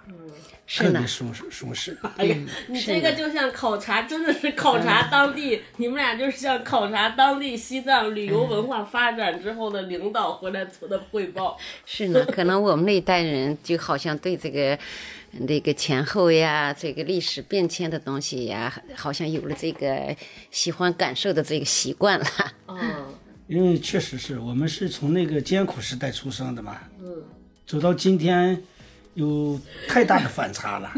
那个当地的老百姓也好，或者导游或者是师傅啊，嗯开始师傅，我们在聊天当中也能呃感受这方面的这个这个他们所思所想所感，嗯哎，真是这么回事儿。哈哈，真的，嗯，太搞笑了。嗯嗯，就是不一样。那就这次去了这三个地方，你们对哪个地方的印象最深？有没有什么片段或者某些时刻让你觉得记忆犹新？啊，我觉得首先肯定是南迦巴瓦吧，因为这个是影过去咱们在那个影片、影视呀，或者是文学作品当中经常谈及的一个，所谓也是西藏的一个著名的一个屋脊吧。所以呢，一直很向往。所以呢，一到那儿落地以后，来到这儿以后了，就印象特别的深刻，感觉到特别的兴奋，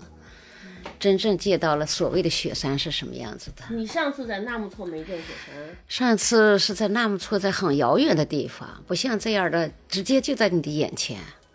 结果听了你们俩讲话之后，我发现不是这样的。人家新闻联播 CCTV 没有安排，就有些人一接受采访就会这么说话。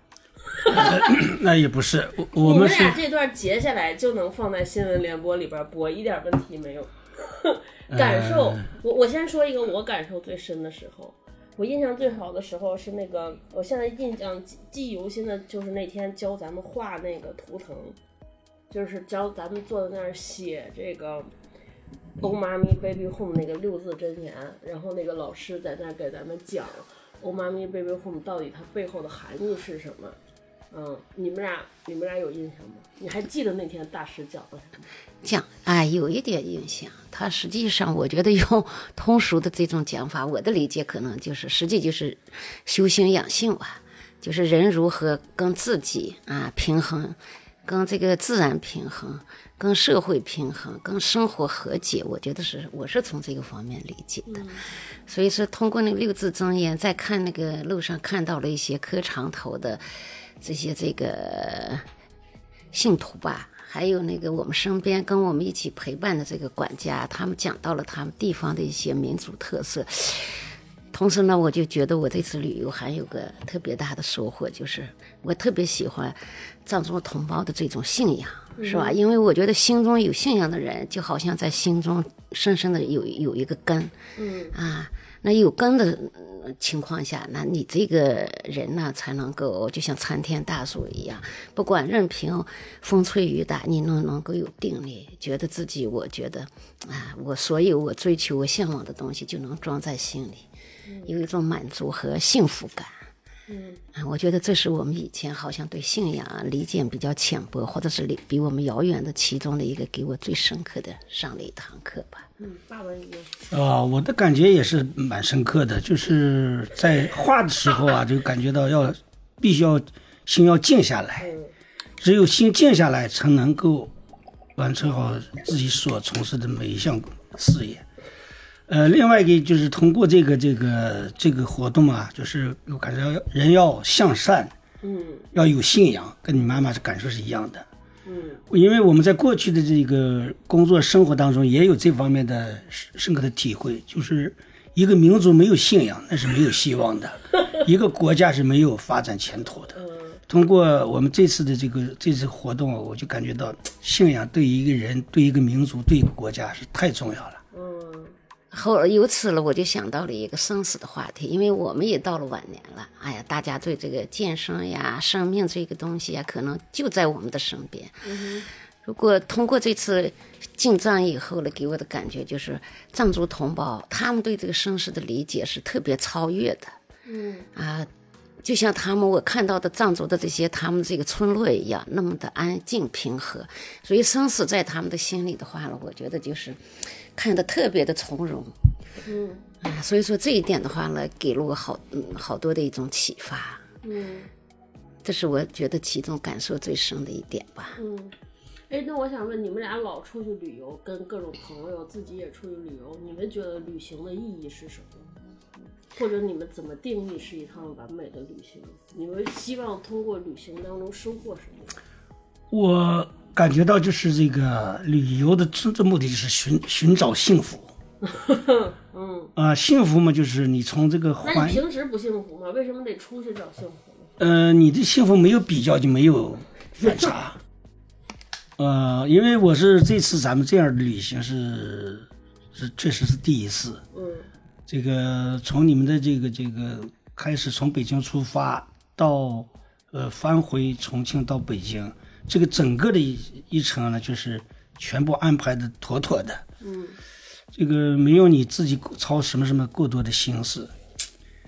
呃，尽管是从这个这个这个价值体现上的，我觉得没有这个这个自己呢亲自获得的那种丰富，但是总体来说，这种呃旅游方式呢，感到耳目一新。确实，我们从这个下飞机以后被呃线上的哈达，到接回旅旅旅旅馆，到我们吃住行游，整个的全程下来，真是确确实实感受到是是非常非常的幸福，非常非常的满足。嗯，是？呃，我我还有一点感受就是，真的真正的美就是自然的美。你看我们两次的徒步，徒步这个游啊，这个这个就是在每个田间小路上的那个那些树木呀、植物呀，或者他们那个呃悬挂的那些经幡，哎，非常自然的飘飘落在这个环境当中，产生这种自然的美是真正的美。嗯呃，通过这个美的这种呃感受，我们感觉到保护环境的重要性和责任。真是，你看老百姓那种保护环境的那种他们的自觉，然后好包包括呃包括告诉我们所有的游人，还有我们的这个提供旅行这些部门，他们自发的对这个环境的保护，到对大自然这种美的这种保护，真是能够产生一种非常大的这种效应来。只有环境好了，人来的就多了，那个是这个推动你这个整体的发展。金山银山不如绿水青山。那真是这样，真真是这样的。哎呀，我想说的是，首先是因为我小的时候是从农村长大的，嗯，那一草一木呀啥的就陪伴我成长，所以说那个时候给你留下了个可能永恒的一种记忆。这个随着这个年龄的增加，嗯，一门心思的就所谓的奔生活、奔事业，离我过去的故乡和我童年的生活就越来越远了。这次回到这个，这次重新走进西藏旅游的话呢，让我就感觉到有一种回到童年的那么一种感觉，又走到了我小的时候啊，那些山水是吧？包括一头牛，或者是这个嗯，哪怕是一堆看上去啊那个已经干巴巴的牛粪。也感觉到特别亲切，因为那就是我儿时的记忆。我记得我那个时候的话呢，就是等到牛粪干的时候，要把它捡回去，然后呢，要当这个当一种煤或者柴的那种工去烧它，所以看到那就特别亲切，有一种重新回归的那种感觉。行吧，那今天就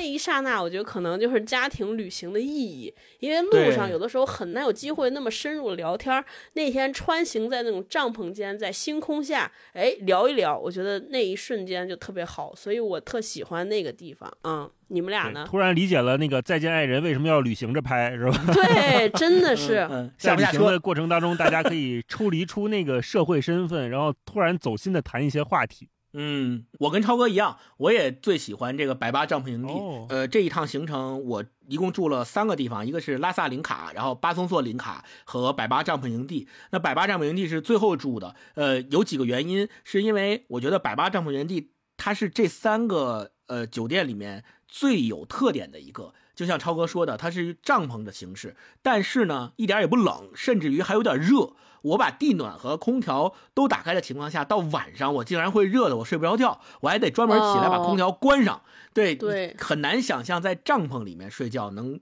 热到人睡不着，这是一个。嗯另外，另外就是我觉得帐篷营地它是跟大自然的距离最近的，因为你进帐篷，对对是对进帐篷就可以睡觉嘛，出帐篷外面就是牧场啊，外面就是这个森林啊，外面就是特别好的大自然。呃，然后并且那个百八帐篷营地里边，它的体验项目比较多，可以骑马呀，可以射箭啊，据说还可以攀岩啊。我们是徒步到那个牧场看了牛，看了马，都看到了。然后牦牛，我们跟牦牛一起拍照什么的，都挺欢乐的。还有一点，就是因为百八帐篷营地是最后一天住的，那个时候我自己和我爸我妈，包括我岳母的高反都已经稍稍的有些缓解了，所以我在百八帐篷营地那天晚上是整个行程里睡得最好的一天，没有吸氧的情况下我睡着了，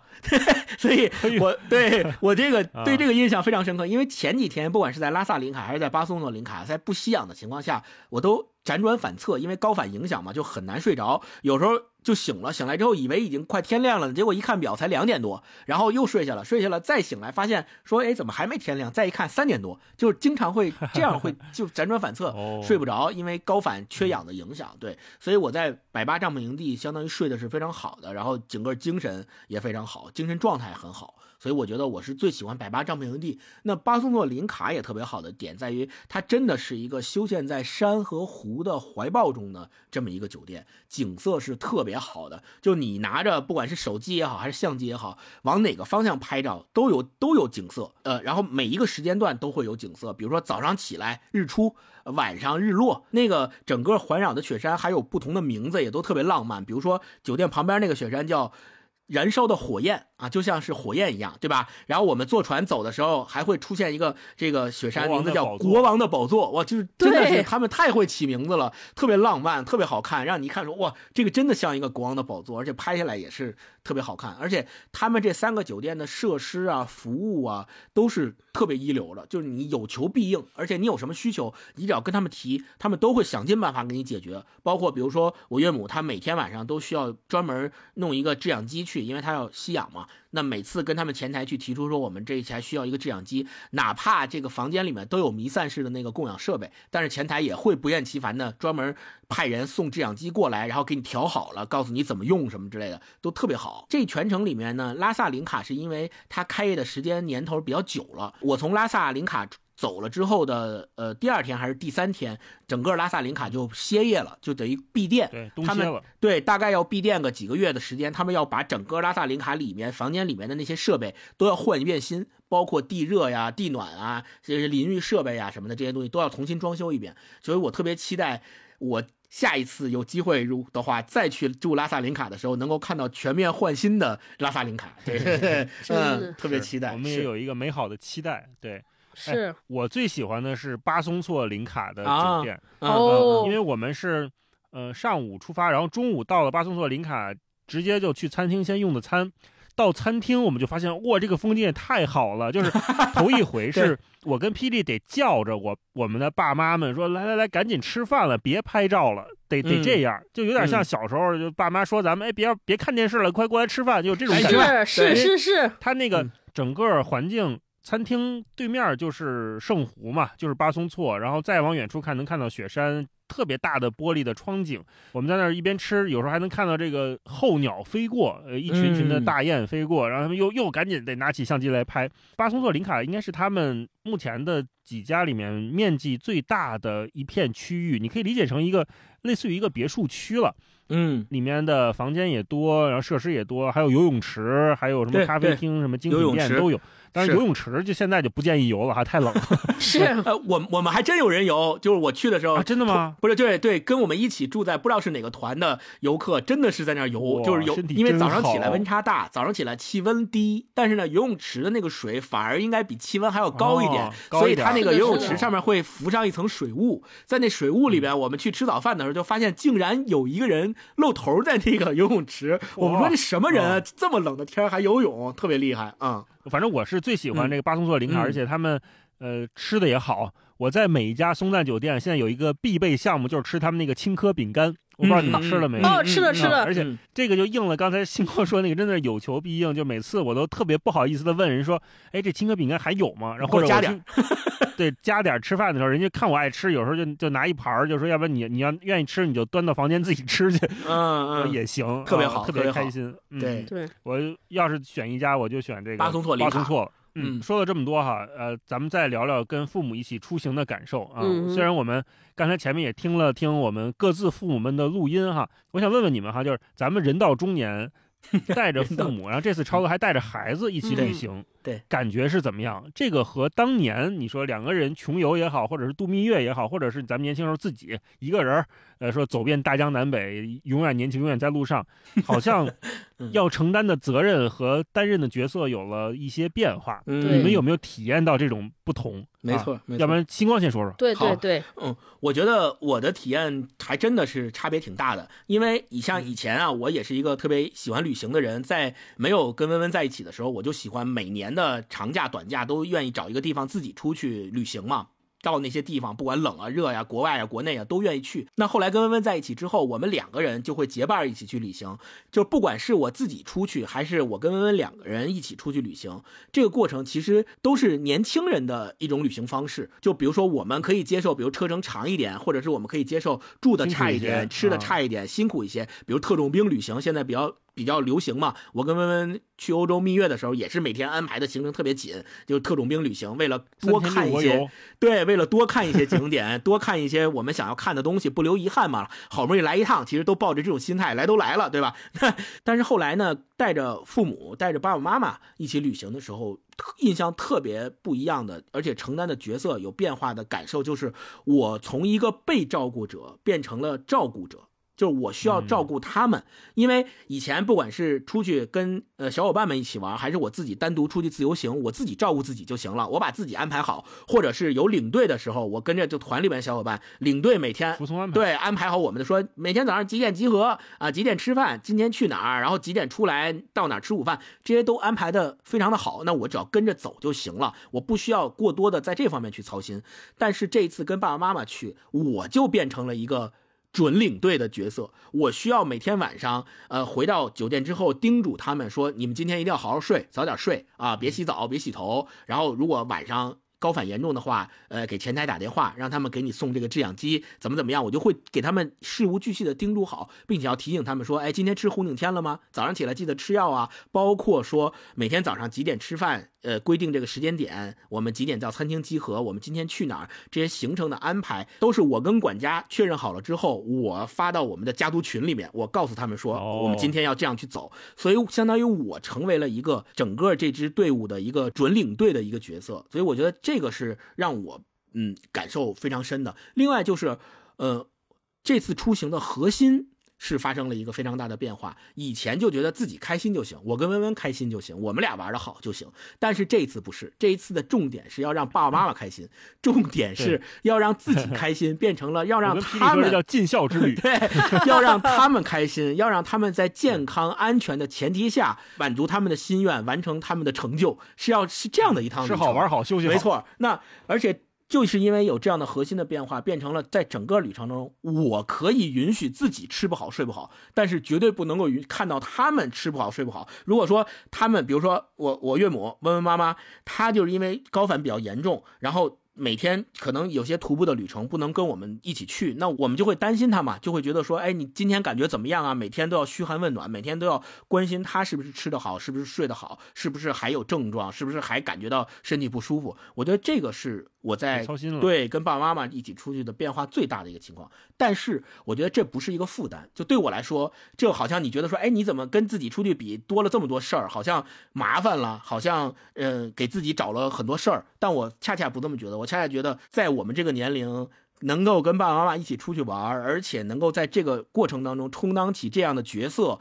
能够给自己找很多看似打引号的麻烦事儿，是一种满足。就是我我我我终于能给我爸我妈做点事儿了，我终于能通过我自己的努力让他们开心，让他们高兴，我就高兴，我就开心。嗯对，超哥呢？超哥这次带着家人和孩子，上有老下有小，这真的是下有小。哎，铁锤没有高反是不是？没有铁锤健步如飞的，还在那个咱们一起走过共同的那个徒步的路线上，各种飞奔、疾驰、跑步、跳跃。我当时看着他，我就觉得年轻可真好。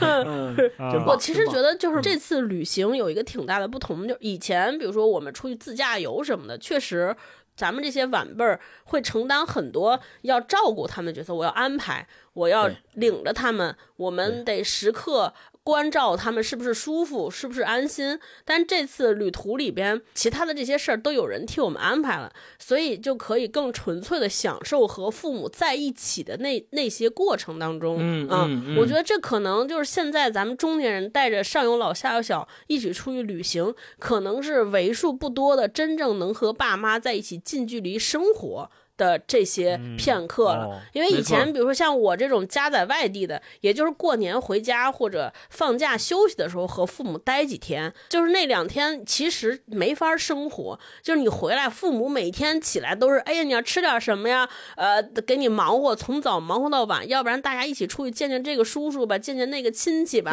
就很少有大家坐在一起来说咱们来聊聊天啊，谈谈心啊，或者一起共同去呃经历一些什么事儿，或者一起干一些什么事儿，很少有。就是以前出去自驾也是光想着今儿往哪儿开，明儿往哪儿开，其实就是大家一起坐下来闲谈、聊天儿，一起说咱们。觉得就是谈谈感受，谈谈最近过得怎么样，这种相处的时间其实不是太长。但这次我属于很长时间，尤其疫情放开之后，能和我妈、我爸就是沉浸式的，就是这么多人在一起相处了七天啊、每天每天在一块儿，然后谈论一些跟我们都无关的一些事儿。我觉得这个瞬间对我来说特别珍贵。就我身上吧发生一些变化，就是我们以前在节目里边聊讲，就是这个家庭当中权力的位置的迁移，对吧？其实 刚才星光讲的就是这样，以前嗯都是爸妈说，哎，你得这样，你得那样，对吧？你嗯看看看看人家家孩子，对。对，后来慢慢就变成生活当中，我们变成一个主导者，我们会说，哎呀，像我，我就经常说，哎，爸妈，你不能这样想，你不要这样想，你不要看这个，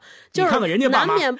对，难免不自觉的就带入了这些企图想要改造我父母的这种欲望和念头，真的遏制不住。就比如说，他经常给你转发一些你觉得不靠谱的一些消息，一些养生知识什么的，我觉得是是有一些剑拔弩张的气氛在。但是这一次在一起生活了七天，我会发现，哎，我爸妈，我爸妈这点特好，就他们都是一个我认为善于学习的人。就虽然他们年龄很大了，但是他们没觉得说我的生活就是这样，他就会观察，哎，年轻人怎么生活，到底和我们有什么不同。我妈今天这次出去之后，在在那个。巴松措吃饭的时候，我妈说她受到一次深刻的教育。我妈以前我特别不喜欢我妈身上的一点，我妈就老说说你看那些都是你们年轻人才玩的啊，这些地儿都是你们年轻人才来的啊，只有你们年轻人才怎么样，我们现在老了不行了。我妈那天刚要说说，你看这些地方都是你们年轻人才来玩，哪有老人？我说你看拐角。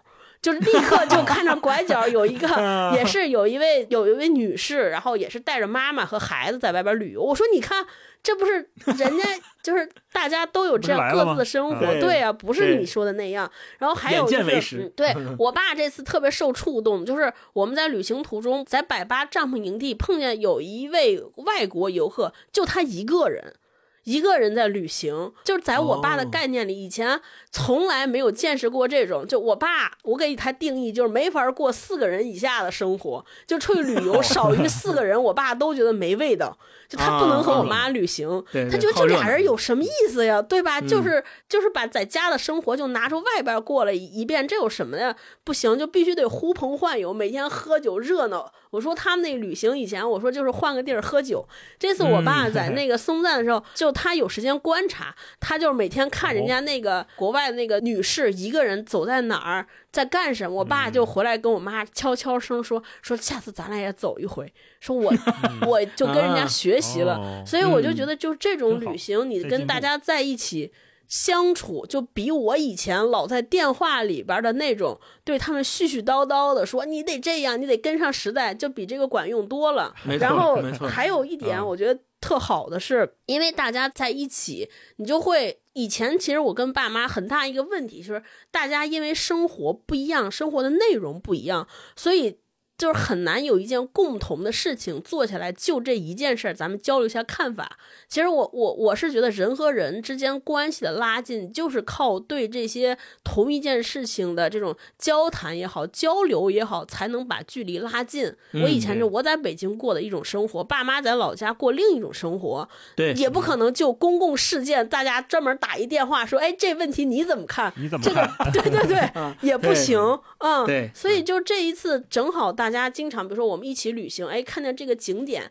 你是什么感受，我是什么感受，就自然而然有一些交流，我就突然觉得好像那个距离被拉近了。我以前老觉得我回家有的时候真的是在假装，嗯我不知道你们俩可能没这个感受，就是我都得回家就夹起尾巴做几天人，因为待的时间也很短就走了，就有点像，就是你为了让父母安心也好，让父母觉得你在外边过得不错也好，所以得故意表现一些什么，对吧？但是在这个在一起旅行的途中，就可以把这些东西都卸下，而且时间很长，你也装不住。大家每个人都流露出自己最真实的一些状态。我觉得，哎，我也从侧面在观察我爸我妈这些年身上发生的一些变化啊，就是我爸和我妈明显我觉得有一个特别大的变化，就他俩突然间变得温柔下来了。对，哦以前我妈和我爸都是，你看我妈拍那些照片都得拿范儿，你知道吗？就是提深吸一口气，都特立正啊，坐那儿拍照都得是提一口气向上。但是现在我突然发现，哎，出去旅行，我妈坐在车上或者在哪些地方，她看湖看山，那个静下来，她在思考，她松放松松弛下来的样子，我还挺喜欢，我还挺放心的啊。以前我就老说我这么大年龄还就是老要 PK，老要赢，老要就那种就是努力向别人展示过过得很好，我还年轻，我不错啊，我就有点担心，我说老这样会不会这么上岁数了还这么要强，会不会？对，生病什么这那的，哦，这次出去旅行之后，我觉得是换一种方式，不是我纯观念式的说教，而是让他就是出来，我跟他一起，我他他也看我怎么看别人，我们一起探讨一件事情，交流看法，然后大家的生活方式也在那几天有一些有一些碰撞，有一些不同东西的交融，哎，我觉得就是挺好，就是大家彼此学习。嗯，超哥说的这个让提醒我，就是我们不应该呃固化的把爸爸妈妈和父母看成是。呃，不会学习的那一群人，或者是看成他们因为年龄大了，他们就不能够再接受年轻人的很多生活方式和观念。我觉得从这趟旅行里面，多次我能够感受到，他们也是愿意跟年轻人，愿意跟我们在一起，并且愿意学习，愿意知道我们是怎么生活的，愿意知道我们的想法，愿意知道我们的观点，愿意跟我们交流的。那往往其实，如果我们用以前那种固化的方式去看待他们的原因，是在于我们没有机会，或者是没有给他们一个特别好的机会。那其实跟他们一起出去旅行，恰恰就是提供了这样一个平台，或者提供了这样一次机会，让我们可以知道说，哦，原来在他们内心深处，他们也是愿意像一个孩子一样的看到了好看的景色，看到了这些可爱的呃小动物们，他们也是愿意变成一个像小孩一样的非常兴奋的状态啊，跟我们一起玩在一起的。我觉得这个是最大的一个启发。嗯，对对，哎，嗯顺着星光这个，我稍微再说一句，我觉得就是我们有时候老说这个代际啊、代沟，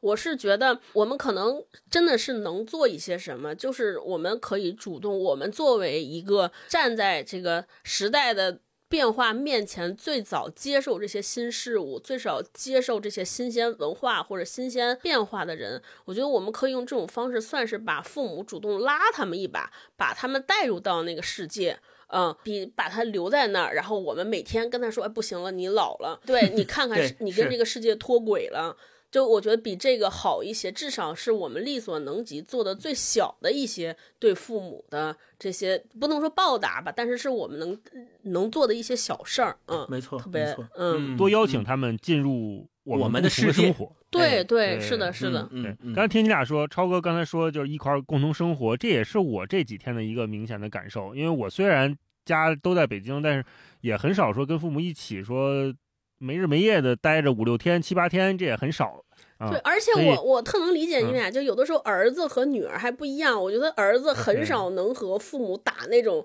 巨长的电话，絮絮叨叨，对吧？哦，没有没有嗯没有很没有难很难。嗯然后也是通过这次采访，现在就是变成了一个。因为我们家是每天晚上吃完饭就例行对我爸妈进行一个采访的那个嗯录音问答，嗯，所以这他们后来变得还挺期待的，说哎，俩人白天就就琢磨起来了，说哎，这晚上我得说这个，说什么然后跟跟我爸说，对我妈就跟我爸说，哎，晚上我说这段啊，你别跟我重啊，说我说这段，你说这个，俩人就安排上了啊啊，特别开心。然后我想，嗯哎，你看咱们录播客，爸妈也可以参与进来，对吧？那他们自己也会好像更。认真的、更享受、更仔细观察这趟旅行，这不挺好吗？就有点像我们小时候说写作文似的，嗯啊，白天还做素材、做准备呢。他们也都是非常善于学习和能有学习能力的人。就是我们有的时候不要误以为爸妈好像老了、上岁数了，他们不学习了，他们固步自封了。有很多时候，你看星光之前说邀请爸爸来旅行，怕爸爸不不来，我之前也有这样的担心。他他说他爸比较宅嘛，就喜欢玩手机是吧？其实你你真正发出邀请之后，你会发现爸妈还是愿意来的，愿意来参加的。没错，来了之后，他们也是开心的，他们也是说哇，还能享受到这样的旅行，这样的待遇，对吧？我我爸妈全程都在惊叹说，哎呦，现在这个旅行都都组织的这么好了，对，啊，都到这个程度，对是是是就是他们不来的话，就我们也很难想象到他们会是是什么样的感觉，是是吧？嗯嗯然后呃小到我妈终于学会了发九张图的朋友圈，作为星光妈妈的前瞻攻略。然后后来呃等我妈回来，自己还写公众号，还总结呢，还把这些照片又都重新贴了一遍。对对对，我妈也写，嗯嗯，这次去之前，就我妈老说她那个手机原来用的那手机旧了，应该也有也有三四五年了。我说给他拿一个新的手机，给他换上。换上之后，我就教他怎么拍照，就拿手机。以前他拍照可能就是他不爱，他觉得他不爱拍照。后来我说你用现在这个手机，这个新手机不错，相机也好，然后拍照也快，你拿这试试。拍完之后说，哎呦。现在我拍照水平可以啊！我说你也要分清楚，到底是手机好了还是你拍照好了，对吧？我妈这一趟原来她不爱拍照，原来我爸用他那个手机愿愿意经常拍一拍风景啊什么的。然后这一次我发现我妈也特别愿意给我爸摆说，哎，你站那儿，你你站那边，你往这边靠靠，然后我我你我给你拍一个这个，我给你拍一个那个，特别热衷于拍照了。我就发现，你看他们是有机会去。再往前走一步，再再去玩点新东西的啊、我们也应该作为子女多给他们创造一些机会，多给他们提供一些选择。没错，是的也不是说一定要怎么样怎么样，但是多试试总是总是对的。嗯对，是的，这前面是说生活嘛，另外我也想说，我们老说诗与远方这些东西，好像是属于一个年轻人的精神世界的非常。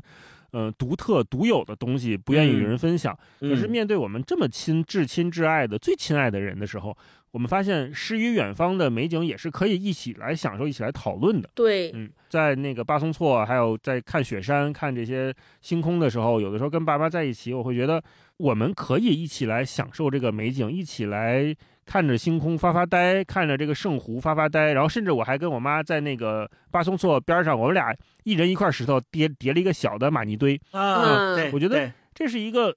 很小的事情，但是也是我好像想不起来，我上一次跟我妈妈一起做类似的事情是什么样的契机了，什么样什么时候了？那这样的小感觉，也许真的就是只有通过这样的旅行才能提供到吧。这也是我们对嗯对，之所以带着父母一起出去玩的一个原因啊。嗯是的，对是的，星就光，还有最后一点，我想提到的，就是我爸妈明显的在这趟旅行当中，他们内心当中是有很多自豪和骄傲的成分在里面的。嗯就尤其是他跟我我爸我妈跟他们的同事一起交流的时候，他们就会讲说，哎，我跟我同事说，我们过两天要去西藏了，要去西藏玩了，啊然后同事媳妇带着去，对，然后同事都会惊呼说：“就你们老两口去吗？”然后说：“不是，跟我儿子儿媳妇儿一起去。”然后那个同事就说：“哦，那行，那可以。”就是就是他们给我们讲述转述这个话的时候，那个话语里面饱含的那种自豪和骄傲，就感觉说：“ 哇，我我终于可以跟我儿子儿媳妇儿，我们一家人一起出去玩，而且我一点也不担心我的身体，我去高原也不怕，反正有我儿子在呢，对吧？他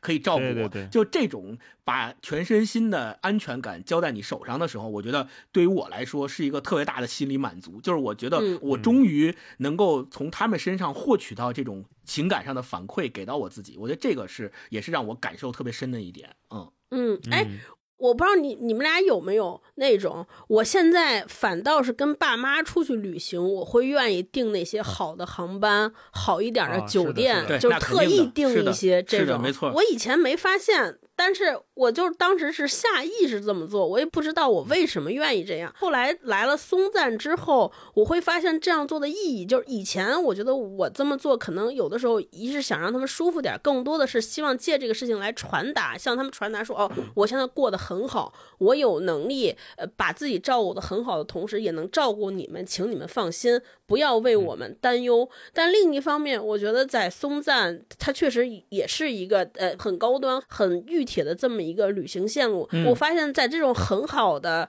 环境之下，让他们来旅游，还能给你们给他们传达一个更好的信息。我觉得人老了之后，难免会对自己的未来有一些担忧和前景的一些萧瑟。嗯，就我妈有的时候。就是特别容易伤感，说哎呀这么好，很多东西跟我们没关系了，我们老了，这个时代世界已经和我们没关了。但是这些好的东西给到他们，他们会发现说，哦，还有人在做这些事儿啊，那个我的生活原来还可以这样，我的人生是不是我还可以再努努力？我有一个小的目标。我树立一些好的念头，比如我下一次松赞其他的地方，我再去一趟，就可能算能给他们打起一个小小的精气神儿来，这样他们生活好像也有一些小方向和小奔头。我觉得这个就特好，嗯，没错。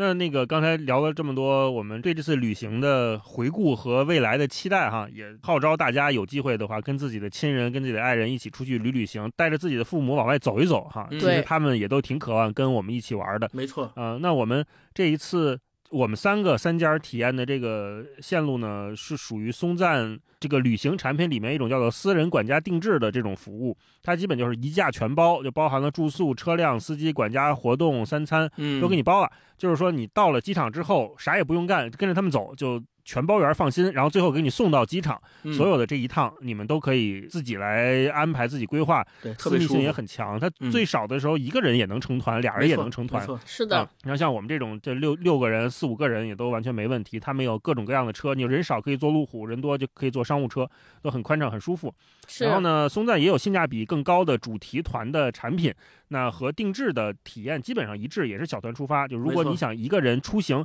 想拼室友，想认识新朋友，你就可以参加这种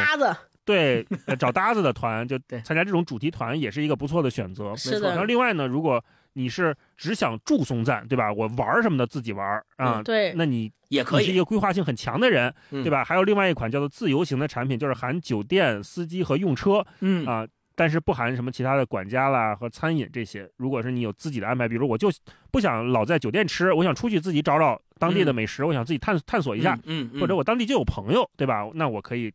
选择这样的自由行的产品。对，所以呢，这个产品也是多种多样，价格丰俭由人，大家可以根据自己的需求来选择。是。那我们这一期节目上线的时候呢，离元旦和新年也就不远了哈。如果是大家在年末想到藏地来过新年，呃。松赞也会给大家提供各种各样的传统的藏地活动体验。你看，我这次就没赶上他们那个射箭的那个活动，我就有点遗憾。他俩 赶上了，我觉得很开心。对，他们到三月呢会有桃花节啊，配合我们这次也会给我们在这期节目下面留言的朋友送出五本藏地桃花的杂志。送在自己做的木刻非常漂亮。对，来西藏看有桃花、有雪山、有峡谷，还有这些宏伟的寺庙，嗯，是完全跟去江南看桃花完全不一样的体验啊。没错，没错。是说到这儿。我们也号召大家在评论区给我们留留言，你有没有带着父母一起出行的有趣的故事，可以跟我们说一说。对，你也可以关注松赞旅行啊，松赞旅行的公众号，后台回复暗号“文化有限”，可以领取我们文化有限听众的专属福利。没错，是的。刚才说在选五位朋友送上这个木刻的纸质书一本哈。对，那我们今天的关于我们前一段时间的三个人分别的团建活动就聊到这里啊。是的。希望大家在年末都有一个开心的二零二三的结尾，开心的二零二四的开头，迎接二零二四。对，啊，跟家人跟朋友多团团聚，多出去玩一玩。好，那我们今天就跟大家聊到这里，我们下期再见，拜拜。拜拜。